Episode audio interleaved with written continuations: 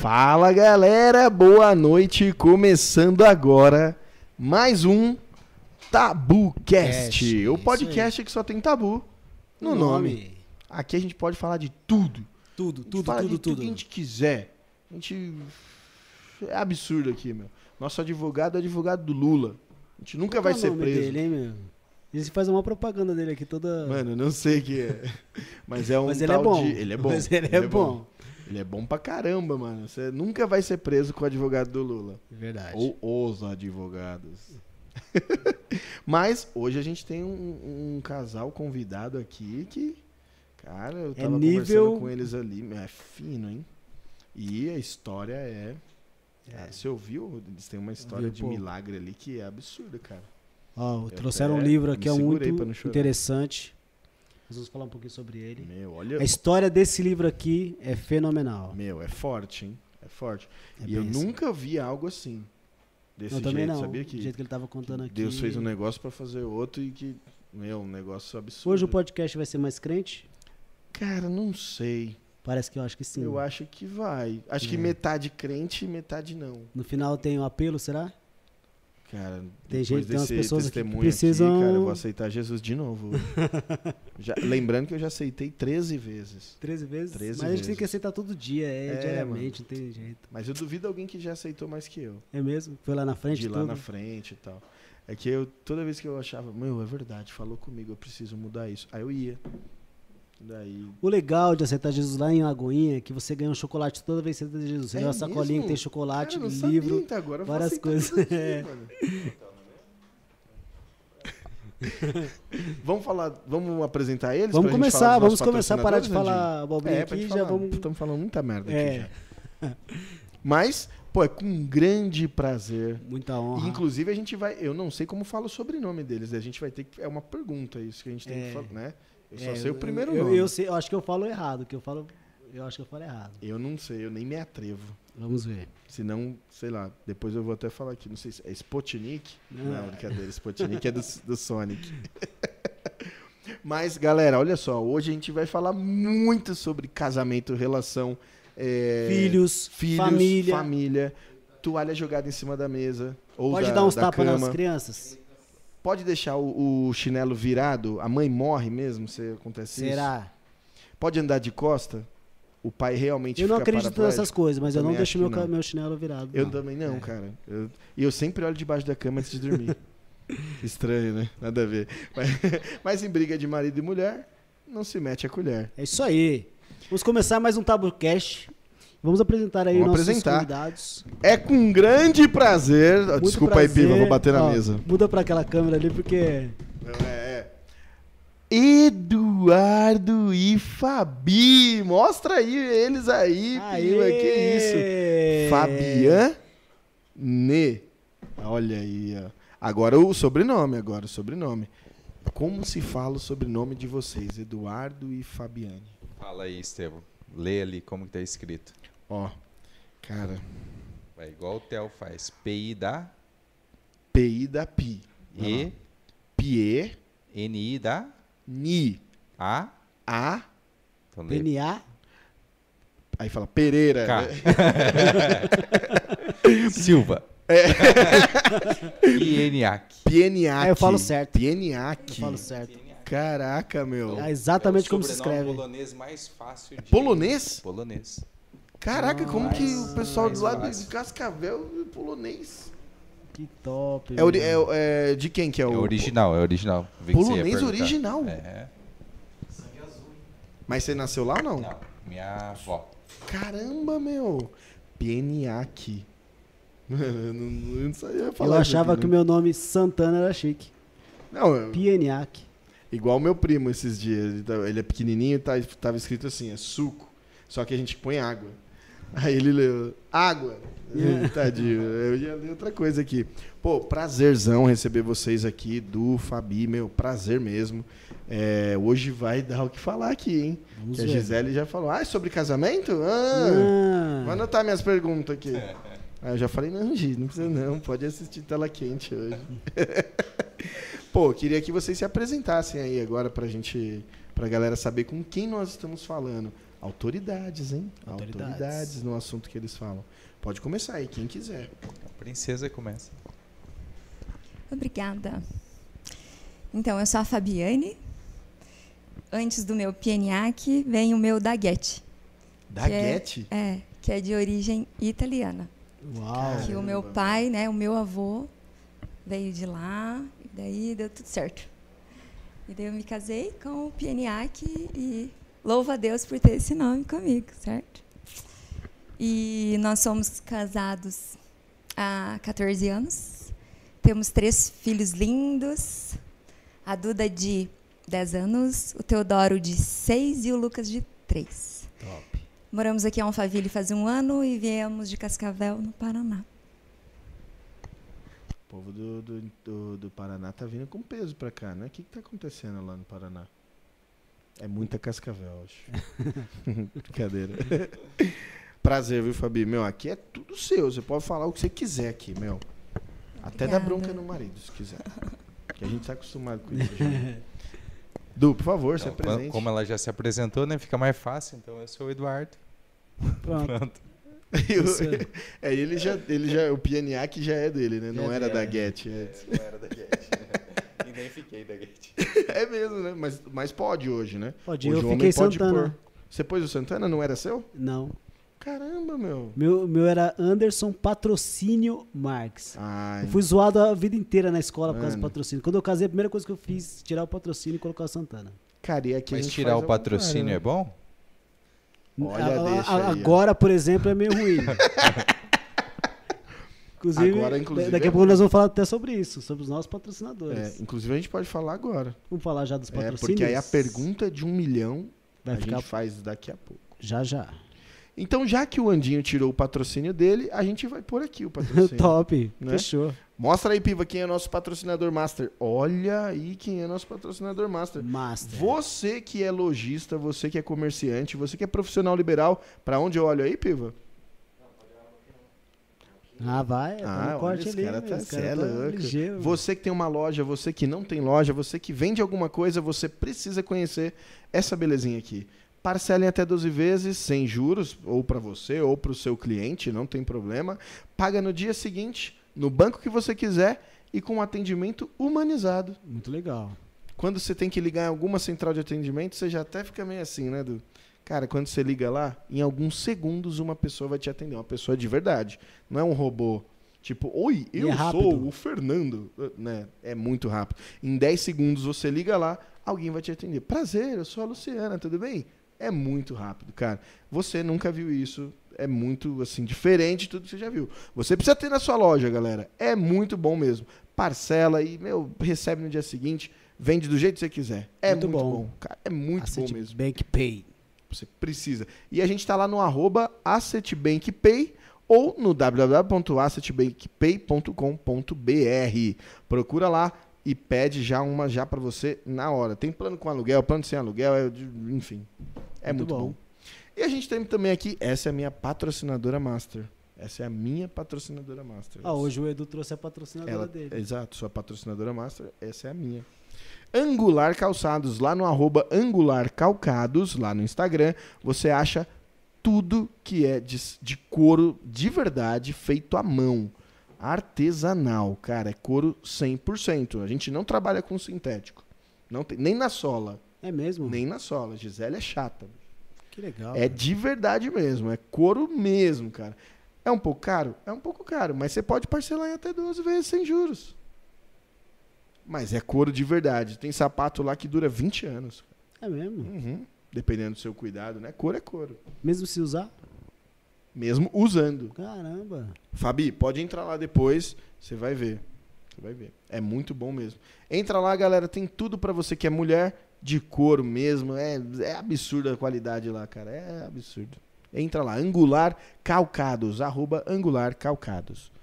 E esse aí, Andinho? É o Cablec Acessórios. Cableque é Tudo fenomenal, que você cara. precisa para o seu celular, o Cablec tem. O Cauê tem também um atendimento humanizado. Humanizado. Você chega Qualquer lá, hora que você chama ele lá no Cablec Não Underline. Acessórios, chama o Cauê. Tem capinha de celular, tem iPhone, tem capinha de qualquer Android. Android, tem Meu, tudo. assistência técnica. Tudo ele tem lá, então chama o Cauê, E parcela também. viu? Mas É eu não sei se ele tem, eu acho que ele não tem só maquininha, não. Só É, pra... cara, eu preciso fazer um link aí com ele pra É, gente Cauê, pôr Asset Bank Tô te não. caguetando aqui. Verdade. Muito bom. Procura, viu, galera? Vocês têm Android ou iPhone? Só quem tem Android aqui sou eu. Xiaomi. Sorry. Só. O único Essa é a minha patrocinadora master. Essa é só patrocinadora master. Isso, Moniquinha. Melhor neuropsicopedagoga de- da região. Da região. O consultório mais cheio do Alphaville, cara. Nunca vi. Isso mesmo, especialista em autismo, déficit, déficit de atenção, TDAH, TDAH, TOD, toque. tudo isso ela atende, dificuldade Dislexia. de aprendizagem. Então ela atende, ela faz um, uma anamnese, é, um diagnóstico, tudo, enfim, ela faz, faz tudo isso que eu não sei explicar, a gente nunca sabe É, explicar o que nunca ela faz também. direito. Eu só lembro Toda que que ela falou em assim, casa, ó, ela briga criança comigo. tem 3 anos e não desenrola pra falar, não é normal. Isso. É. Então ela, ela, ela identifica Eu tudo lembro isso. disso. Procura lá, Mônica Marques, psicop com dois Com P's dois no P's, final. psicópio. Ok, no Instagram e chama ela e bate um papo. Cara, vale a pena, hein? Até você que é adulto pode descobrir alguma coisa, Não, né? ela tem vários. Questão de é, déficit de atenção, a- piva adultos. mesmo. Piva não aprende nada. É. É absurdo, cara. Próximo, piva. Puh, meu, o que falar da Enjoy Burger? Uma das melhores, se não a melhor hamburgueria de Osasco, viu? Eu não sei se vocês gostam de hambúrguer, mas a gente ama. A gente ama hambúrguer. E, cara, ele tem uma baita visão, Dinho. É, né? Ele é um dos melhores mestres, de, é, chefe de cozinha assim da região de São Paulo. O que, que ele fez? Vou montar um hambúrguer de qualidade artesanal na periferia de Osasco. Mano, vive É o lotado lá. diferencial, né? Cara, é absurdo. Tem artesanal que você paga aí no centro, aqui mesmo, tem umas hamburguerias aqui que você paga 50 pau no lanche. Exatamente. Naquele que inclusive tá falindo, infelizmente, o Madeiro. Né? Um baita E eu gosto muito legal. do, do lanche. Você lá. paga 50 reais, mano. Aí o mesmo lanche, até mais gostoso lá, você paga 12, 13, 14, 15. É uma delícia, É muito cara. bom. É uma delícia. Marino, parabéns. Continua assim. Você tá levando muita coisa legal aí pra periferia de Osasco. O pessoal merece. É um lanche de qualidade mesmo. Já já vai chegar aqui, vou comer. Comer uns 5, já que a Fabi e o Eduardo não vai comer, vou Então, comer do cinco lugar pra dele. cada, né? É. Então. Será que ele não enfim. vai comer lá a cara dele? Acho que ele vai comer um pedacinho sim. Ele vai comer sim, Vai fazer de pô. né? O Homem tamanho tá do homem, cara. é, Você é meu. louco, tem que comer uns 5 quilos de carne. Você é doido. E é isso aí. Vamos fazer a pergunta de um milhão pra eles? Vamos fazer. Pode fazer, Andinho. O que é um tabu pra vocês? Vocês falam de várias, vários assuntos relacionados É. à família, filhos, casais, mas existe um tabu pra vocês, como casal, como individualmente? O que é um tabu pra vocês? O que, que você acha que é um tabu pra nós? Ah, não sei. Já vem querer jogar pra gente. É, perguntas. não, não, não, não. O que é um tabu? O que que é um tabu?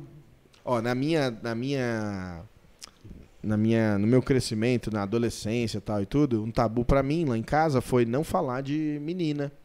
Eu não tive abertura em casa pra falar tipo, ah, eu gosto da menina tal. Eu gosto, não tinha, meu. Eu fiquei, tinha super vergonha disso. Isso era um tabuzão em casa. Aí, enfim, eu tive que aprender sozinho, é, e lidar sozinho com tudo isso, entendeu? Não tinha comunicação ali dentro É. de casa. Na minha também não tinha, não teve. Então, estranho, né, meu? A Muito gente ruim acaba isso. aprendendo muitas coisas erradas. né? Aprende, é, aprende. Ou não, eu não aprendi nada errado, eu mas aprendi por exemplo, eu aprendi sozinho, entendeu? Por exemplo, nunca tive meu pai e minha mãe pra falar assim: é, filho, quando você gosta de uma menina, você tem que fazer assim, assim. Não, meu, eu tive que dar minhas caras. Ainda bem que a Gisele gostou já de primeira e já não precisei procurar outra. E pra vocês, O existe que, um que é o tabu pra vocês? É, para mim, não, dentro do nosso casamento, dentro da nossa família, não existe tabu, né? Pô, Não- legal. a minha filha, com três anos, né? Três, quatro anos, ela descobriu o órgão genital masculino, né? Ah, no legal, vestiário, na, na Tipo, natação. legal, porque. na natação, É. era menino e menina. Ela falou, por que, que ele tem e eu não tenho? Ah, isso é um tabuzão, meu. Teve que explicar para ela. Então, como você também não teve, né? é, eu acho que é cultura de várias É. famílias né, dessa década que não fala de sexo, não é, é assunto proibido. É. Então, você só sabe que não pode fazer ter relação sexual, que não pode ter sexo fora do casamento. Isso. Mas ninguém fala por quê. Né? As nem antes, pessoas né, esperam errar para depois consertar. E a gente trabalha em remediar, em vez de remediar, a gente fala da prevenção. Então nós podemos falar de qualquer assunto na nossa casa, só que nós precisamos saber como que nós vamos falar desse Uhum. assunto dentro de casa. Então, se o meu filho vem perguntar o que é virgem, o que, que você falaria para uma criança de 5 anos que pergunta É para você o que, hein? que é virgem? Não sei. Não tenho a mínima ideia, O que, que você pergunta aí? Eu falo que, é, assim, ó, Que nunca namorou. Que- ia é, falar ia assim, falar né? isso aí, Tipo, que é nunca nunca namorou. beijou na boca. é de o virgem. que, que, você, o que que você fala? É, o que, que você fala Primeiro, você, tem, já falou, primeiro né? você tem que perguntar para a criança onde que ela viu essa palavra. Hum, Porque se ela, você fala para ela que é uma pessoa que nunca namorou, daí ele vai perguntar: Mas papai, o azeite nunca namorou? O azeite Nossa, extra meu. virgem? A gente simplesmente adequa a cada idade, né? Porque vai surgir. Ah, eu, eu achei que a Duda só ia descobrir a diferença entre homem e mulher quando o nenê nascesse, que eu estava grávida do Teodoro, né? Então ela ia ver o nenezinho. Uhum. Então ela descobriu um pouquinho antes, no vestiário das crianças, né? E o Edu estava com ela. Tinha os meninos. E a- ele, ela viu o outro coleguinha aí, ela ficou mu- muito abismada e o Eduardo falou assim: "Não, meu amor, é normal, é a diferença entre homem, e Homem e mulher". E foi Deus que fez assim. Por isso que existe homem e mulher. E foi assim que você falou? Foi tipo super assim, O natural? Eduardo natural. é muito querido. Que legal, meu. Porque se você para ali, cria um tabu, Cria um né? tabu, a né? criança, ela não vai mais falar. Se a criança vem falar, por exemplo, né, com seis aninhos, eu acho que a Eduarda veio falar que ela estava gostando de um menino no Olha que colégio. legal, meu. Então, aí ela veio falar para mim. Então, aí como que você trata? Você vai corrigir ela ou você vai amar ela? Falar, não, filha, é isso mesmo, você vai gostar, é assim, é assim. Né? O Teodoro, com cinco anos também, se apaixonou por uma menina Ah, no colégio. legal, e daí eu Pediu ela em expliquei é, queria. Sério? Aí eu fui lá explicar para ele, falei, filho, primeiro você vai ter que ter uma idade. É. Para daí É, depois você da hora, precisar, né, saber como que faz para namorar. Aí você vai conversar com Deus, aí você vai conversar com o papai, com o papai estando de acordo, Deus estando de acordo, aí você conversa com o papai dela. Nossa. Daí, se todo mundo estiver de acordo, vai ser uma Já benção. falar, tá vendo? Casar é difícil. Já não, quero Não. mais casar, pai. E é. você- Brincadeira. mas o que, que eles veem? Eles veem o nosso casamento. Sim, sim. E eles querem ter Terem, filhos, eles exato. querem casar, né? O Teodoro fala que quer casar com a Duda. Né? Que Porque legal. ele já pediu para casar com a mamãe, não dá. A mamãe já é casada, então quero casar com a minha irmã. Sim. Não, vai ter uma pessoa que Deus Sim. preparou para você, você vai conhecer ela, né? E assim, Nossa, Dentro da mano. casa dos meus pais, eles sempre foram. Eu sou a caçula, né? Nós éramos em três, eu e meu irmão e minha irmã. E a minha irmãzinha do meio, nós perdemos ela quando nós éramos pequenos ainda, num acidente de carro. E o meu pai e minha mãe sempre foram muito sábios e prudentes conosco em relação a isso. Então, eles sempre explicaram tudo, né? Muito assim, claramente, dentro dos princípios bíblicos, né? Sem abri- abrir mão de valores ou princípios para a gente caminhar na bênção, né? E isso fez total diferença na nossa vida. Então, a gente traz isso para o nosso casamento, para a nossa criação de filhos. Vocês vêm de uma família cristã, os dois? Ambos não. É? É ou não? Então, eu me converti, né? A, a família dos meus pais é tradicional católica romana, né? Sim. Então, é, eu me converti com meus 21 anos, um pouquinho antes de me casar. Sim. Então, eu conheci Jesus, tive uma, uma experiência com Jesus, me converti. Aí logo após a gente casou. Eu, legal, meu.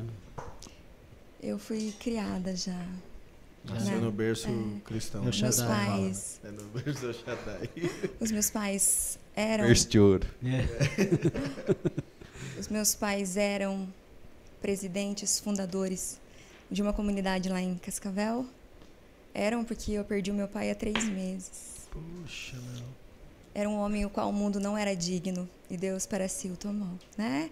Ele completou a carreira aqui, fez a parte dele. Lutou bom E foi, exatamente. E nós, agora minha mãe, né, assumiu a igreja. E nós estamos aí. Sua mãe assumiu a igreja? Essa é minha mãe. Que igreja que é? Comunidade Cristã, Vida Uhum. e Esperança. O meu Eduardo era auxiliar dele e na ata o Edu era o vice-presidente da igreja. Caramba. E quando a gente veio embora, é, a gente não tinha noção do que ia acontecer, né? E, então ele não tinha tirado ainda nós do hall de membros da igreja. E agora em setembro ele veio a falecer. Automaticamente o Eduardo assumiu a igreja. E nós fomos lá, né?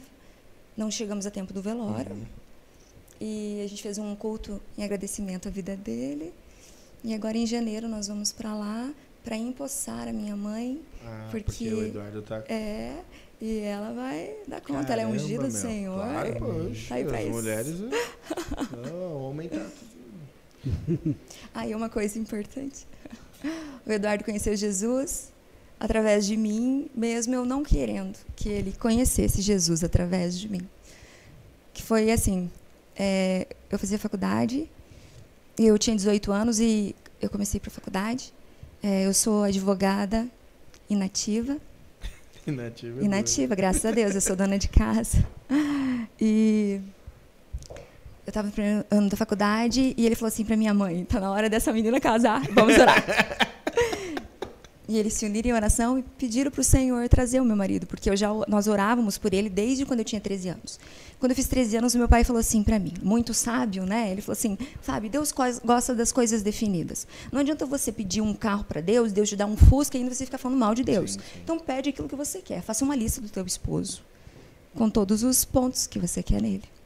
E eu fiz, e a gente começou a orar por aquilo, porque ele falou assim: seu esposo já existe, ele já caminha por aí, vamos orar para Deus guardar a vida dele. Caramba. Então, quando eu fiz 18 anos, os meus pais oraram para esse esposo vir. E ele veio. O pai falou assim para mim: você vai conhecer ele na faculdade. Então, tá bom. E um dia lá, é, eu vi um rapaz lá na faculdade. E assim, ele já tinha. Conta essa parte. Você quer contar essa parte? Da missão? É, ele tinha falado para uma amiga dele que ele queria uma moça para casar. Ele tinha falado pra amiga dele. E essa moça, ela estudava comigo na minha sala, mas eu tinha medo de ficar perto dela, porque ao meu ponto de vista, assim, ela não era uma pessoa assim muito de boa influência para mim, Ah, tá. né? Ia te queimar, né?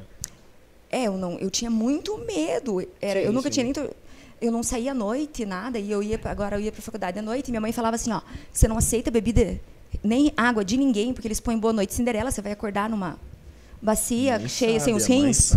Então você não é faz verdade. nada sem me avisar, você não vai em lugar nenhum sem me avisar. Você vai de van e você entra na van e vem embora. Você não, O que, que é vai de van né? lá em É, Cascavel? vai de van. van. É uma perua escolar, é isso que vocês chamam aqui? Um ah, carro? tá. Ela ia de peru escolar. Sim. Lá a gente Aqui chama de é- van, tio é da van. normal. É, aqui é, Também. também, E a van é aquela loja, né? A van, A van é aquela. É. que veio lá do sul. Tem um velho da van, né? patrocínio, chama patrocínio. E- Luciano Hang, Luciano. por favor, patrocina a gente aí, pô.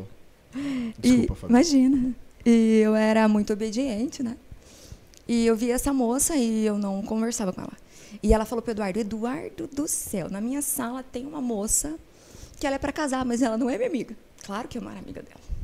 Aí o Eduardo falou, então se me apresenta a ela, dá um jeito. E daí ela arrumou um jeito dele me Ele conhecer. não era da igreja ainda. Não. Só que assim, é, o Eduardo tinha tudo que não me atraía.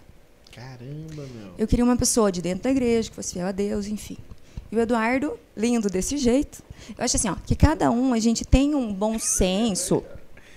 Vale um hambúrguer. É. Até dois, pode levar. Acho se que assim, todos nós temos um bom senso daquilo que a gente é, é capaz de conquistar e não é. Sim, então, sim. o Eduardo estava num nível muito a mais do que eu queria para mim. Muita areia pro seu caminhão. Muita né? areia pro meu caminhão. E daí eu falava assim, é, eu não quero nem me envolver com esse rapaz, porque assim, ele pegava de roda a meninada, entendeu? E eu não era desse jeito. Então eu falava assim, ah, ele vai vir, vai se aproximar, eu vou cair na lábia dele, ele vai me deixar aí sozinha, chorando, eu na igreja e ele nas festas. Essa é a visão que eu tinha. E eu achava que ele estudava na minha faculdade, porque todo intervalo, eu abria a porta, ele estava na frente. Gente, ele estava na frente da minha porta, me Caramba, esperando. mas não era da faculdade? Ele não era da minha faculdade, ele era de outra. E eu descobri que ele dava um gás. Dar um gás na motinho é ir rápido. Aí, rápido. Vai ligeiro. Você saía da lá da faculdade só pra ir lá. Apure, apure. Apure. Pô. Ele perguntou se você saía da tua faculdade. Saía da sua pra ir pra Sim, outra. no, no intervalo da minha faculdade eu saía, pegava a moto, acelerava, chegava lá a ponto de, de ver É mesmo? Caramba, meu. Paixão. E dele eu falava assim, cara, o que, que você está fazendo aqui de novo? Ele falava assim, eu vim te ver. Eu falei, mas tu veio ontem? Não, mas eu vou vir hoje. E eu vou vir amanhã. Aí foi, foi, foi, até que ele. Lá foi daí, difícil.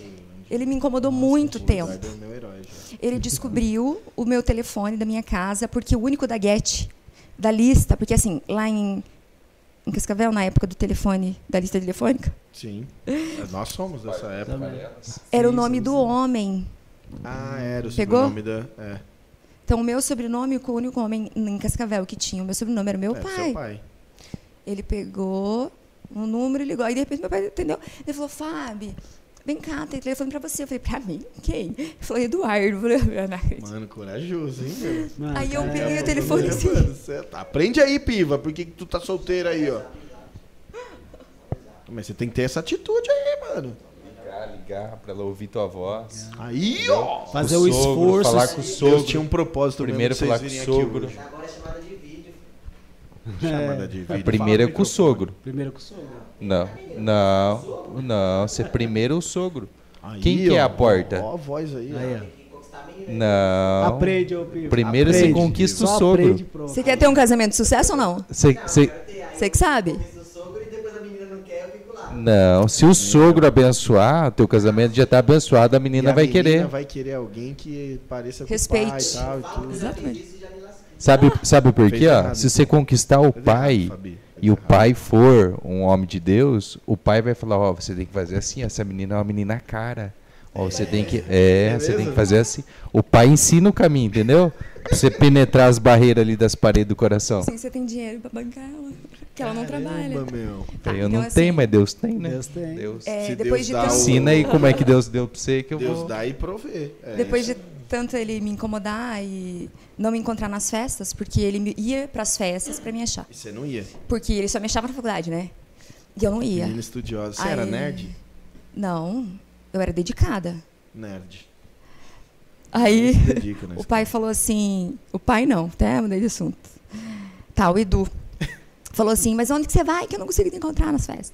Eu falei assim, é que eu sou crente, então assim, eu vou no domingo na igreja, se você quiser, vai lá, que eu vou que eu canto. No domingo ele tava lá. Meu. A mãe, quando viu ele lá da frente, ele sentou no último banco. A mãe quase infartou. E eu tava esperando para começar o louvor. Ela me cutucou, Fábio, Fábio, Olha. olha aquele rapaz. Eu falei, ai, mãe, eu não acredito. Mãe, é aquele cara lá da faculdade. Mãe, eu não acredito que ele veio. Aí ela falou assim, Fábio, ele é lindo. Eu falei, não fale nada para mim, que não tem nada que me atrai nele. E foi. Aí ele co- começou a ir para a igreja e não parou mais. Deus já tinha me anos? mostrado pra sogra. Eu tinha Já 19. tinha A mostrado sogra. É. manda um beijo pra sogra que ela tá Ela tá assistindo assistindo. Qual é o aí. nome dela? Leni. Leni. Leni. Irmã Leni, não. Pastora, Pastora Leni. Leni. É. Pastora Leni, eu quero visitar a sua Eu igreja. também quero. Eu quero Vamos lá. visitar a sua igreja e eu fiquei. É a igreja dos casamentos. E vou levar o Piva.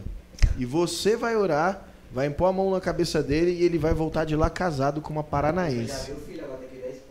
Olha que interessante. Primeiro ele conquistou o sogro, Olha aí, depois a sogra. viu? Já viu a sogra. e depois Mas hoje em dia, hoje em dia, mano, eu aprecio isso, eu fiz isso. Mas hoje em dia, não tem isso, mano. Aí o que, que aconteceu? Ele não parou mais de ir na igreja. Aí o, o meu pai falou assim pra mim: Filha, você já falou pra ele? Meu pai ficou com dó dele, sabe? Olha. Daí eu falei assim: Eu já falei sim. Ele falou: Não, porque não engana ele, não, porque ele é um gente, ele é gente boa. Não engana ele. Eu falei: Não, não vou enganar, pai. Tá ele tá vindo ciente. contigo já, né, meu? Ele tá vindo ciente que eu não gosto dele. Aí ele falou assim pra mim: Como que eu faço pra ser da sua igreja? Eu falei: Não faz. Não tem mais vaga aqui. Você pode procurar. Já, você vai pregar o, o- como você ia ganhar uma alma pra vida, empurrando ele pra fora. O pai falou que eu tava jogando ele no inferno. É, fechando a porta do céu. Falei, não faz. Procurou outra igreja. Por que tem que ser a minha? Aí. Só que ele foi mais esperto e esperou ir pra faculdade e foi direto no meu pai. E meu pai falou: Não, amado, é só você aceitar Jesus. A porta da igreja está aberta para te receber tal. Eu falei, não, então eu quero receber Jesus agora tal. Aí foi lá pra Olha, faculdade me contar. Ah, e o teu pai orou comigo, eu sou de Jesus agora, eu sou da igreja. Eu falei: Ah, pai, você é desses. Eu falo a verdade pro rapaz e você acolhe.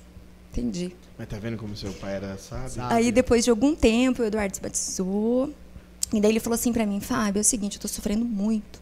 Já faz quase um ano nessa vem e vai aí, que você só me novela. maltrata, né? É, a gente chorou antes dele se batizar. Então vamos orar assim, ó. Que se for de Deus, da gente casar, então que você se apaixone por mim. Se não, para Deus tirar você do meu coração. Falei, nossa, não precisa dar nem três meses, já ora agora. Deus já tirou do seu coração, você já pega o seu não rumo. sentia nada, nada, nada, nada, nada. Sentia ódio depois de tudo Raiva. isso. Só faltou ela jogar ele no carro. E daí isso? foi, três meses eu tava apaixonada. Meu. Nossa, meu. Daí eu falei com meu pai. Falei, pai, é o seguinte, deu os três meses. E assim, eu queria saber o que, que você acha da ideia, né, do Eduardo. Ele falou, olha, filha, eu acho que pode ser que, das, que é ele. Falei, pai, é o seguinte, não adianta você achar, você tem que ter certeza. Porque era muito claro assim pra mim, se passasse um cara na rua e meu pai falasse, vai lá e casa que é ele, ia. eu ia lá e casava, cara. Porque meu pai era Caramba, muito de meu. Deus. A gente até brincava assim, ó, se ele falar que você vai morrer, você vai deitando pra não sentir o tombo.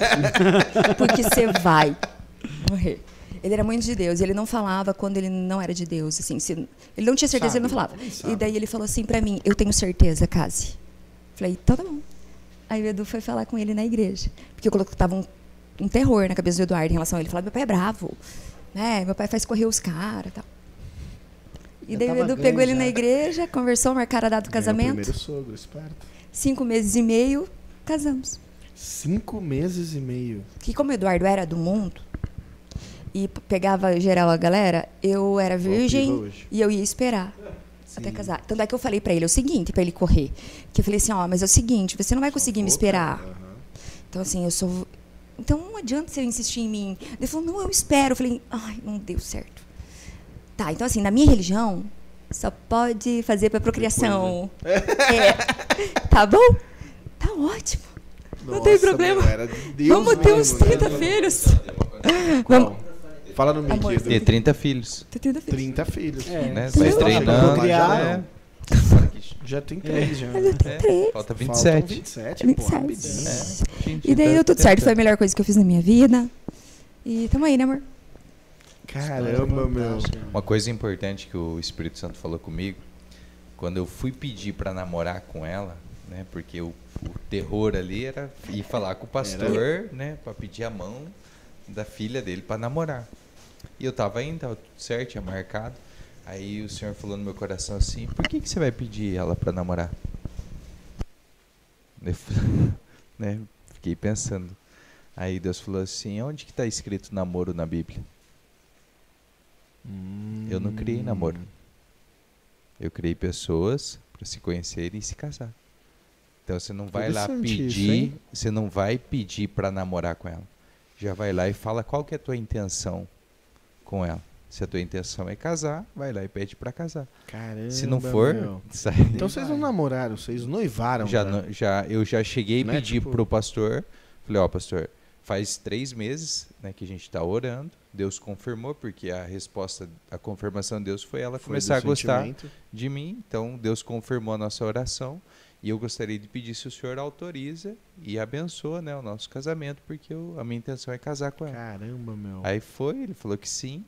Dois meses e meio depois a gente noivou e, e cinco meses e meio depois estava casado. E por que cinco meses e meio? Porque deu tempo do meu pai juntar o dinheiro para pagar o casamento. Que o meu pai, ele era funcionário público, aposentado da Companhia Elétrica do Paraná. Hum, Então ele tinha o salário dele à parte, ele fazia o trabalho da igreja como Sim. voluntário, né? E ele falou assim, ó, até tal data eu consigo Eu juntar o dinheiro X. da festa, porque se eu não tiver dinheiro eu não dou festa. Não vou fazer dívida para isso. Então, Falei, nem preciso de festa, vamos só pro cartório, né? Cartório não, Tá. um desespero. mano, que ele chorou o casamento inteiro, foi lindo.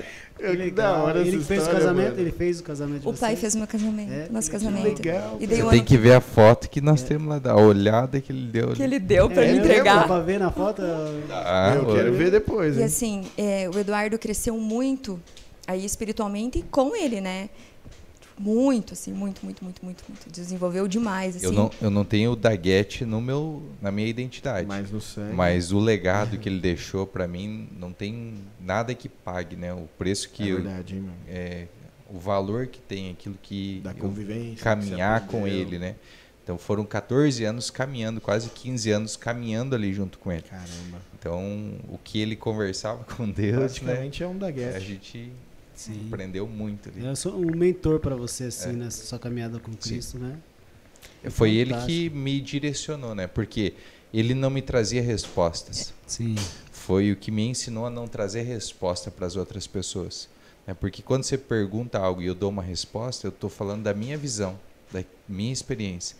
Mas o que, que ele fazia? Ele falava, ó, a Bíblia diz isso. Aí eu ia para a Bíblia. Aí ele me ensinou a conversar com Deus. Que é a diferença de uma oração. uma oração. né? Porque a oração, cada religião ela vai te ensinar de uma forma. Exato. Né? Só que se você vê a maioria né, dos evangélicos, eles não oram, eles rezam. É isso mesmo. É uma Já tá oração pronto, né? repetida. Então É, já está decorada. ali, né? Nesse, nesse hora eu vou Verdade. entrar e vou só repetir essa oração. Pai, abençoe esse dia, livre e tal. E tá tudo certo. Mas cadê a hora que Deus vai falar com você? Porque não importa quanto tempo você ora, quanto tempo você passa Quanto orando, tempo você- é. quanto tempo você fica lá ouvindo o que Deus vai falar. Porque o que vai fazer diferença no seu dia não é o quanto que você ora, mas é o quanto que você tem de instrução para aquele dia. E assim, o meu sonho era casar com alguém igual ao meu pai. E daí eu, eu sempre eh, me espelhei muito na minha mãe, porque eu sabia que para eu ter um esposo igual ao meu pai, eu precisava ser uma esposa igual à minha mãe. Porque se ele era tudo aquilo dentro do nosso lar, né? E lá fora, né? Muito bem visto tal, era porque ela dava estrutura para ele dentro de casa. Então, assim, eh, nós éramos em três também, e ela sempre cuidou de nós em casa. E o meu sonho não era ter uma profissão, por isso que eu te falei, graças a Deus eu, eu sou advogada inativa. Né? Eu fiz faculdade, passei na OAB antes de me formar. Então, assim, tudo bem certinho. Deus me deu, pra, mesmo sabendo que eu não ia usar, porque não faz parte dos meus princípios, né? E eu sou uma mulher realizada, sendo dona de casa, cuidando da minha família, legal, meu. do meu esposo e cuidando de nós, muitas vezes eu cuido de outras famílias, sem falar uma palavra para os outros. Apenas cuidando de nós, né? Cuidando da nossa família, do Sendo nosso lar. exemplo, né? Sendo Isso exemplo. é legal, né? Porque hoje a mulherada. Não, não, não sou realizada. Eu tenho casa, não sei o quê. Fabi acabou de falar, eu me sinto realizada, eu sou uma dona de casa. Eu sou, com muito orgulho. e Caramba, assim, mano. ó, as pessoas elas buscam no trabalho valor, ser valorizado, porque uma dona de casa muitas vezes não é valorizada e nem reconhecida. Né? Então, assim, eu não preciso de um título para me sentir valorizada, porque o meu valor está em Deus. Então, quando a gente tem a nossa identidade firmada em Deus, Qual que é o verdadeiro É diferente. empoderamento da mulher? Que é uma palavra muito falada, né? é, É, é, liga, é, eu vejo que o empoderamento está ligado a conquistas profissionais, É, mulher ser dinheiro, independente. independência. tal. Mas quando na realidade não é isso, né? Eu acho, é verdadeiro, né? não. É você viver o teu propósito em Deus. Isso. Primeiro você tem que descobrir quem você é nele. Aceitar quem você é nele e viver aquilo que ele tem para você. Porque as pessoas não entendem que a gente foi formado, foi criado no sexto dia juntamente com Adão, tá? Todas as coisas foram criadas até Adão. Adão significa humanidade. Depois disso, Deus descansou, não existe mais relato de criação. Só que o tempo Kairos aqui, é Cronos aqui, é diferente do tempo Kairos, que é o tempo de Deus. Cada um foi mandado para cá num tempo diferente por causa do pecado que entrou através de Adão. Para nós sermos religados com Deus. E as pessoas só se apegam no tempo aqui. E aqui existe uma necessidade de amor, aceitação, valorização todo o tempo. Só que quando você não consegue se sentir amado em Deus, você busca coisas físicas para pôr no lugar de Deus. Automaticamente entra as fugas emocionais, que são os vícios, né? Sim. São os pecados, os problemas que hoje as pessoas dizem que têm, né? Porque assim, a diferença entre o problema e o pecado é só os olhos da sociedade. Perante Deus é a mesma coisa, É que é o quê? A falta de Deus no centro da sua vida. Uhum. Você busca, na sua alma não sente paz. Você busca algo físico ou espiritual. Seria que ser algo espiritual. Mas a gente geralmente não vai para o lado espiritual, a gente vai para o lado físico. Então vem a ansiedade, ai, estou ansiosa, eu vou comer. Então, ah, eu como porque eu sou ansiosa. Não, você é ansiosa porque você não tem paz. O que, que tira a tua paz? A falta de Deus. O que está no lugar de Deus, então, na sua vida? Qual que é a tua idolatria? Interessante isso aí. Entende? É um ciclo. Ah, tá. É, geralmente, né, tem, tem homens que têm problema com a pornografia. O problema não é a pornografia. O problema a é, falta de- paz, que você usa a pornografia como uma fuga. Que é o quê? É a mentira, é a vaidade, a gula. Só que o que Por que, acontece? que você olhou pra mim quando você falou gula? Não, perdão. Eu sei que eu sou gordinho, mas E a gula, e a gula, Estevão, não tem a ver com a pessoa gordinha. É, A velho. gula tem a ver com pessoas que querem oportunidade, por exemplo. A pessoa que ela sempre está comprando algo, né? É, eu conheci uma, eu trabalhava com nunca venda de isso, carros, trabalhava isso. com venda de carros e uma pessoa dessa, ela estava sempre em busca de trocar de carro. Então Isso é eu, gula. eu- eu- é gula? Por quê? Com seis meses você comprou um carro zero quilômetro, tem necessidade de se trocar? Não. E a pessoa fal- achava alguma Que coisa tinha. que ela tinha que trocar. E vazio. o carro não estava quitado ainda. Ela não tinha dinheiro para um- trocar. Era um financiamento atrás do outro. Entendeu? Então a gula ela não está relacionada só à comida.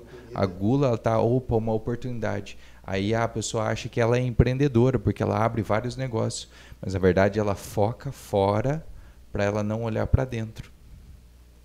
Então Nossa, a gula legal, não é só comida. isso. Então, assim, ó, sempre Tá, começa gula, você só- Já manda o meu gula aí. com uma mentira no coração, aonde a sua identidade foi roubada. Geralmente é na infância.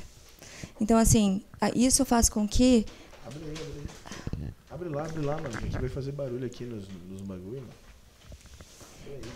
essas experiências e esses traumas que a gente tem faz com que a nossa lente de mundo seja distorcida e a gente passa a ver e julgar tudo ao nosso redor baseado naquela lente. Então, assim, quando eu ouço uma palavra, eu tenho uma lembrança do que aquilo significa para mim. E aquilo me gera uma emoção e eu reajo àquilo. Por isso que a gente fala que não existe problema no casamento. As pessoas já têm problema antes delas se casarem. Só que elas se casam na busca de preencher o vazio do coração com a outra pessoa. Elas criam uma expectativa no outro, que a vida dela vai mudar quando eu casar. Ah, não, quando eu casar vai ser diferente, eu vou sair dessa casa. Quando eu casar, eu vou achar alguém que me ame, Usa que me como suga. fuga, né? Exatamente. pode É certo dizer que, na verdade, as pessoas as pessoas falam muito que assim, ah, eu quero casar para ser feliz, mas eu acho que na verdade a gente tem que casar para fazer outra pessoa feliz, é, é isso ou não? Porque assim, ó, por exemplo, eu casei, eu sou casado, 14 anos também, Moniquinha. Então, para eu ser feliz, o princípio é eu fazer ela feliz ou eu tenho que buscar a minha felicidade. Não sei se você tá entendendo. Eu entendi. É, porque na verdade é, eu já ouvi isso que para você ser feliz no seu casamento, tem que buscar primeiro fazer a sua mulher ser feliz, entende? É, já, já, já faz Isso sentido. retorna porque você. Aí ela vai ficar feliz e aí você. Faz sentido. Eu acho que muito, não sei se eu tô, eu não sou especialista em famílias, mas dizem que muitos casamentos acabam porque você vai naquela expectativa de que a sua vida vai mudar, né? Quando na verdade não é isso, né? Você tá ali pra é um, Eu, é eu, eu vejo uma assim, ó, eu penso sempre assim, ó. Cara, eu sempre vou ceder. Tipo, em casa, é, Ah, na é questão de briga, essas coisas, meu, eu e a Gisele nunca brigamos. Porque eu sempre cedo e aí eu tento sempre na conversa. Mas a gente realmente, desde que se conheceu, a gente nunca brigou. E era até essa pergunta que eu ia fazer pra vocês. Vocês brigam? Discutem? Já brigou? Já discutiu no casamento ou o casamento de vocês é perfeito? Crente não briga, né? Não briga? Não. Não, A crente. gente tem comunhão intensa. Cara, guarda essa daí. Cara, Na verdade, assim, eu brinco que a parte. Sempre tem uma parte boa e uma parte ruim, né? Eu sou a parte ruim. Então o Eduardo é muito de boa. Só que assim, é... todo homem eu acho que é o de boa. o Eduardo é muito de boa. Casa não, em casa eu sou igual a família. Eu sou a É mesmo, Japa? não parece, né? É, não pare- achei que todo homem era a parte boa. Só que assim, é, quanto mais eu deixo Deus tratar o meu coração e as minhas feridas, menos gatilhos em mim são acionados, menos eu reajo. Assim, menos conflitos existem. É, Entende? Porque assim, ó, por que, não que é a gente. questão de fazer feliz Não. e tal, é questão de. Você saber quem você é em Deus, você é feliz sozinho. Porque para você saber a sua verdadeira identidade, você precisa entender que títulos nenhum fazem parte de você. Verdade. É, grau de parentesco nenhum fazem parte de você. Você entende? É você sozinho. É a tua essência. É quem Deus criou lá junto com Adão.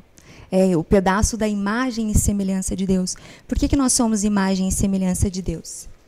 Porque eu tenho um pedacinho de Deus que é diferente de você É. que é diferente do que tem em você. Porque Deus, algo é, Deus é algo tão grande, tão lindo, Infinito, que não né? seria só em uma pessoa. Por isso que eu preciso do Eduardo, o Eduardo precisa de mim, nós precisamos de vocês. Por isso que a Bíblia fala, onde dois ou mais estiverem reunidos em meu nome, ali eu estarei. A Bíblia fala também onde come três, comem quatro. Chegou aqui o hambúrguer. Se vocês quiserem, pega. Muito Se obrigada. não quiser, Eu não- mas tem mais uns 30 hambúrguer ali da Enjoy. É artesanal, hein? Artesanal. Agora a pergunta é: vocês têm muita comunhão intensa ou não? Então, a partir do momento que você define quem você é em Deus e que você escuta Deus falar com você, as comunhões intensas elas param de existir. Você tem paz, porque você não tem paz no casamento, você tem paz, Mas em você. tudo, né? Na sua Então, vida. o que acontece? Quando eu faço algo que tira a paz da Fábio, não sou eu que estou tirando a paz. Eu sou- estou sendo só apenas um gatilho que o inimigo usa para tirar a paz dela, para causar essa discórdia. Você sabe como que fundou a, a guerra, a discussão, a Revolução Inglesa dos americanos? É, conta um, um, num filme, né, não lembro o nome do filme, mas conta a história que existia um traficante de armas. E de um lado estava o exército americano e do outro lado o exército inglês. E os dois generais, né, o general americano e o general inglês, estavam ali né, conversando e tentando entrar em um acordo. E o traficante de armas, vendo que eles não iam guerrear, de repente ele pega e dá um tiro e mata o general inglês. O que, que os soldados ingleses fizeram? Começaram a atirar, achando que o general americano tinha mandado Tinha- atirar. filme. Aí eles começaram a trocar tiro. O cara que estava escondido lá, que era o traficante de arma, ele só começou a vender mais armas. E ninguém Sim. descobriu que o tiro foi dele, que partiu dele. Dentro do casamento acontece isso. O diabo ele conhece todo o passado das pessoas. Então ele sabe aonde que está a ferida. E ele vai lá e dá uma cutucadinha. Aí ele deu uma cutucada, ele sai de cena. E a pessoa acha que é o marido, que é o inimigo, ou que a esposa é o inimigo. Começa o tiroteio. E começa o tiroteio, começa as discussões e o inimigo saiu. Porque o diabo ele não é onipresente para estar em todo lugar. Ele não tem mais poder porque Jesus já, de- já derrotou todo o poder dele. Sim. Só que a Bíblia diz lá em Efésios 6, né, para a gente estar, se revestir de todo o poder de Deus para estar contra as astutas ciladas do diabo. Então ele tem poder para manipular. O poder dele é de enganar. Por exemplo, outro dia, né, falando de, de comunhão, a Fábio hoje a gente estava dando um treinamento, então tem a parte que ela fala e a parte que eu falo. E de repente eu me empolguei e comecei a falar e falar e falar, e ela ali do lado. De repente eu vi que ela fechou a cara e saiu. Deu tchau pro pessoal e saiu. Fui fazer almoço, deu a hora do meu almoço, eu não parava de falar, Eu- eu, sabia que não, não ia dar Faltava tempo falar. 15 minutos ainda para terminar. Eu falei, e agora? Né? Agora eu ia passar para ela, agora ela saiu, agora eu vou continuar falando. Terminei né, de dar o treinamento ali, despedi da turma tal, beleza. Aí eu fui lá, vi que né, o marido sabe, né, tem discernimento espiritual, sabe quando, quando não tá legal as coisas. E fui perguntar para ela, falei, amor, o que aconteceu? E ela não quis falar. E passou algumas horas ali, né? Era Ele perguntou assim pra mim, amor, você quer orar? Eu falei, eu quero atacar fogo em você. então faz assim, ó. Não fala comigo agora. Vamos almoçar, vamos lavar a Você louça, não para você percebeu que você tinha falado demais? Não percebi. É mesmo? Porque assim, eu fui falando de uma forma natural. Sim. E quando eu vi que ela saiu, que eu olhei o relógio. E daí estava perto de acabar, ela tinha combinado comigo que ia falar uma coisa que ela estava sentindo. E daí, como ela já tinha combinado e saiu, eu falei o que ela tinha sentido de falar. Então, né, tá tudo certo. Só que ela ficou ferida. Eu passei uma mensagem. A questão das brigas, né, das comunhões intensas, o que acontece? A comunicação, ela exi- existe é, vários tipos de comunicação, mas tem dois principais, que é a tópica e a relacional. O que eu estou falando e o que a pessoa está sentindo. Sim. O sentimento que importa. Não é o que a outra pessoa está entendendo, mas o que eu fiz a outra pessoa sentir. Então, quando eu falei demais, eu fiz ela se sentir sem valor. Eu fiz ela se sentir sem importância. Só que a pergunta de ouro, que vale um milhão, é: aonde que isso começou? Porque se ela já se sentiu assim, é algo que já está nela. Não é algo que eu gerei. Porque se ela já fosse curada, ela não ia se sentir, ah, tudo bem, Eduardo falou, eu sei o meu valor. Mas eu fiz ela se sentir sem valor. Então eu só fui um instrumento na mão do inimigo para cutucar ali. Aí depois de algumas horas a gente né, foi orar. Eu me acalmei.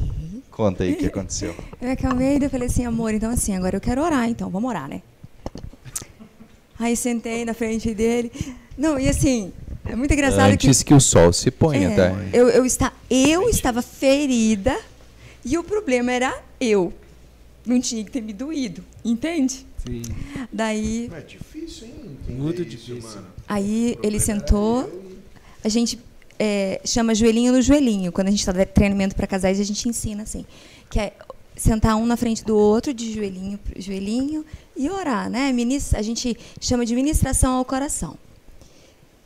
E, Senhor, eu estou me sentindo sem valor, né? Meu esposo é, falou demais, o Senhor usou muito ele hoje de manhã. Agradeço a Deus pela sua vida, por esse grande homem de Deus que o Senhor me deu, que Tirou conversa. isso aí na frente dele. No joelhinho, no Na joelhinho frente tava. dele. é, Senhor, mas através disso eu me senti desvalorizada, desrespeitada, me senti uma palhaça, quase bati palma porque eu era plateia.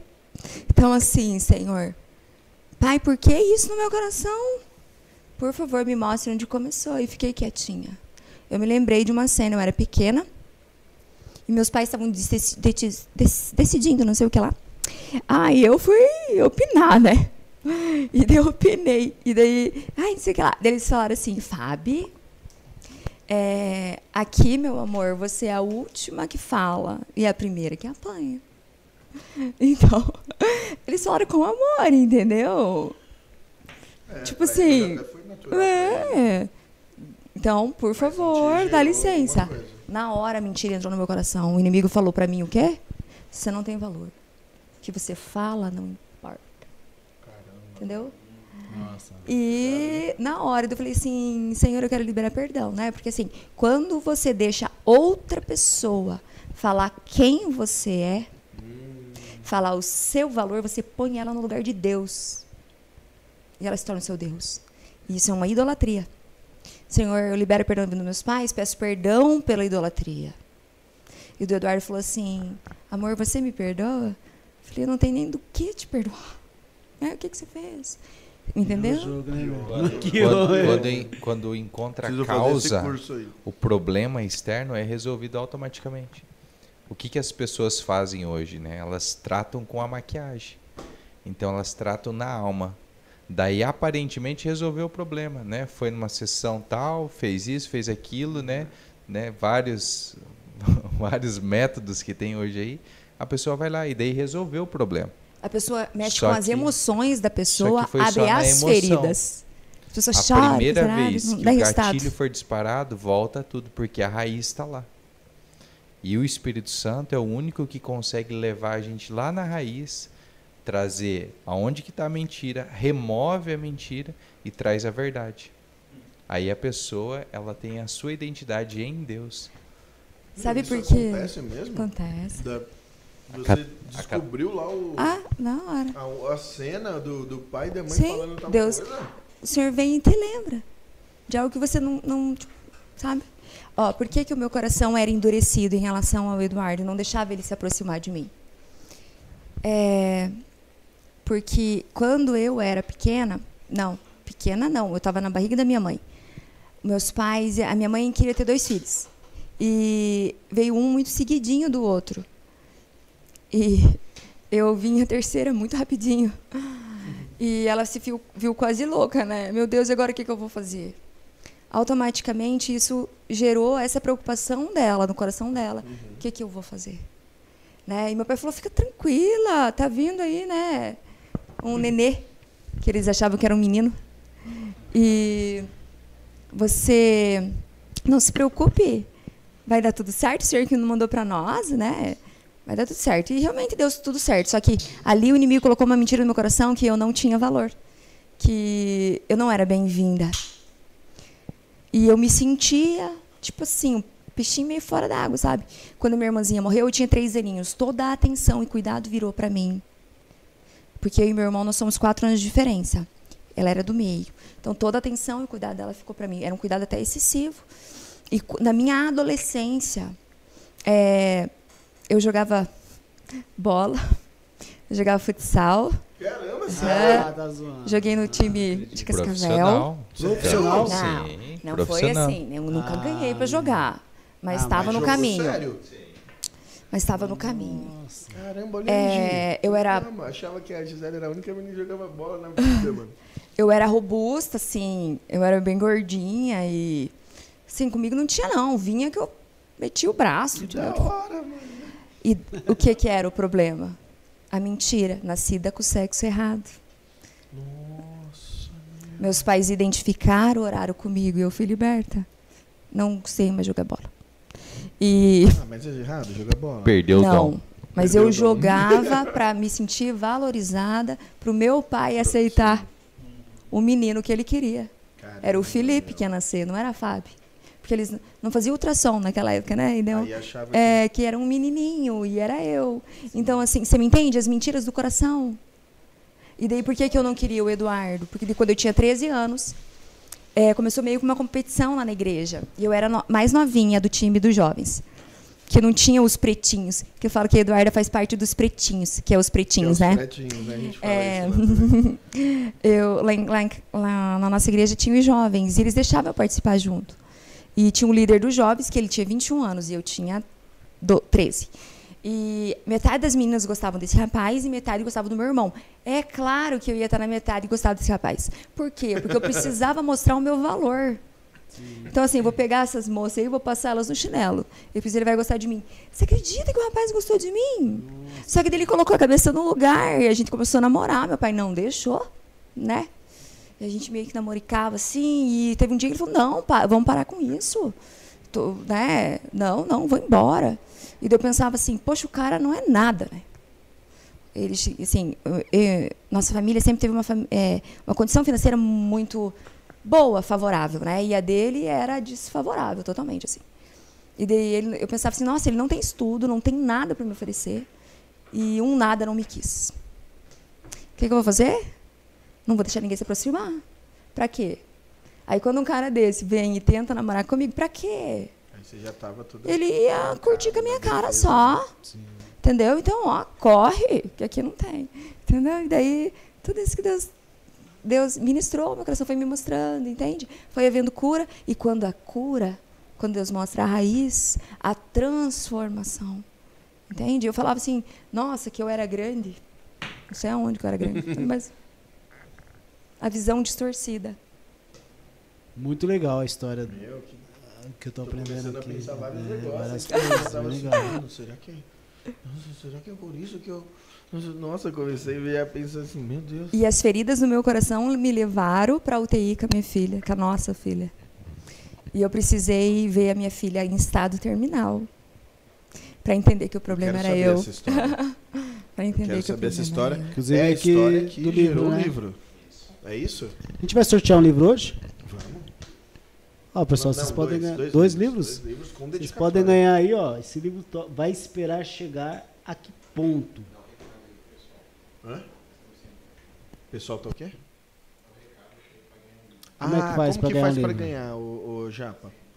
Não entendi. Qual? O de vocês? Ah, desculpa.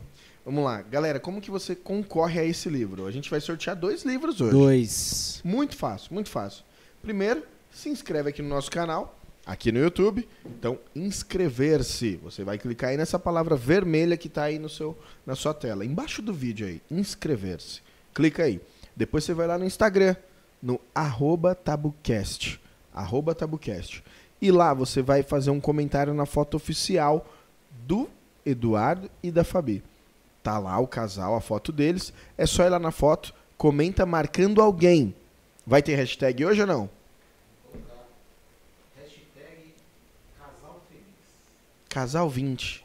Casal 20? Casal 20, sei lá. Casal feliz, sei lá. Casal feliz, Eu casal, ia falar hashtag briga de marido e mulher no seu mulher, mas é muito grande. casal feliz. Qual que é, Babi? Você falou agora, não? Hashtag plano perfeito. Top. Boa, boa. Então marca alguém e coloca hashtag Plano, plano perfeito. perfeito. Hashtag plano perfeito. Marca quantas pessoas você quiser. Você concorre a dois livros desses. Serão dois sorteios. Cara, isso, com dedicatória, hein? Com dedicatória. Olha, é o único podcast que dá livro quase toda semana, hein? Na verdade, esse podcast é o único que traz informação relevante, cara. Exatamente. Quer dizer, quando tem os convidados legais lá no Podpah, no Flow, no- nos outros lá, é da hora. Tem, tem coisa legal. Inclusive, Rodrigo Silva, queremos você aqui. Rodrigo Silva é Cara, fantástico. queremos hein? você aqui, meu. Por favor, vem, que eu sou muito fã seu, mano. Muito fã, mano. Vocês Isso. conhecem o Rodrigo Silva? Aquele Doutor Rodrigo pastor, Silva é teólogo, historiador, arqueólogo, adventista. é, ad- adventista. Vocês não conhecem, mano. Você é louco, esse cara é muito inteligente. Tem um vídeo dele que circula na, no YouTube que é ele convencendo o Jô Soares de que Jesus existiu. No programa do Jô, assim, o, o Jô pergunta, ele fala, ah, me convence. Aí ele convenceu mesmo. Meu. É, meu, absurdo a inteligência desse cara. Eu- meu, é absurdo, eu sou fã dele.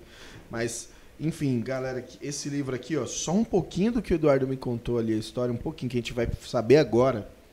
Cara, me arrepiei. Me arrepiei. Eu só não chorei porque eu não, não queria começar aqui já chorando. Mas quem de vocês quer contar por que vocês escreveram esse livro? E os dois juntos, né? Escreveram, né? Conta, amor. O porquê, é, porque, o porquê que a gente escreveu foi por obediência. Simples assim. Eu orava a Deus, pedi uma casa para Deus. E orei muito tempo. Deus, quero uma casa, quero uma casa, quero uma casa. De repente eu mudei a oração. Deus, o que eu preciso mudar em mim? Para o Senhor me dar a casa que o Senhor já tem para mim. Ele falou: escreve o livro. Eu comecei a escrever o livro em julho todas as palavras fui eu que escrevi. Eu não permiti que editassem, é, pelo fato do curso que eu fiz, né? Minha formação, eu tenho facilidade com a Com a escrita, escrita e tal. porque cada palavra fez sentido para mim. Que eu legal, queria que as meu. pessoas entendessem exatamente o que eu passei, para não precisar passar o que eu passei. Ele conta o que, então? para deixar Deus trabalhar no coração. Conta primeiro a sua parte, depois eu conto a minha, pode ser? Então foi assim, né? Em 2017, a Eduarda ela teve uns episódios de febre. Fazia faltava 40 dias para ela completar seis anos.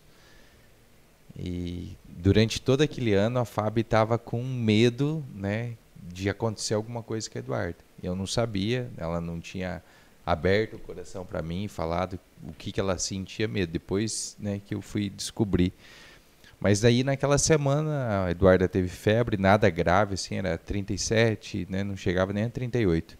Na sexta-feira, né, no dia 29, 29 de setembro, né? dia 29 de setembro, dia do meu aniversário, era pra gente sair, comemorar, ela tava malzinha assim. Daí a gente veio pra casa e falou, ó, se ela continuar mal, amanhã eu vou levar ela no Uhum. hospital.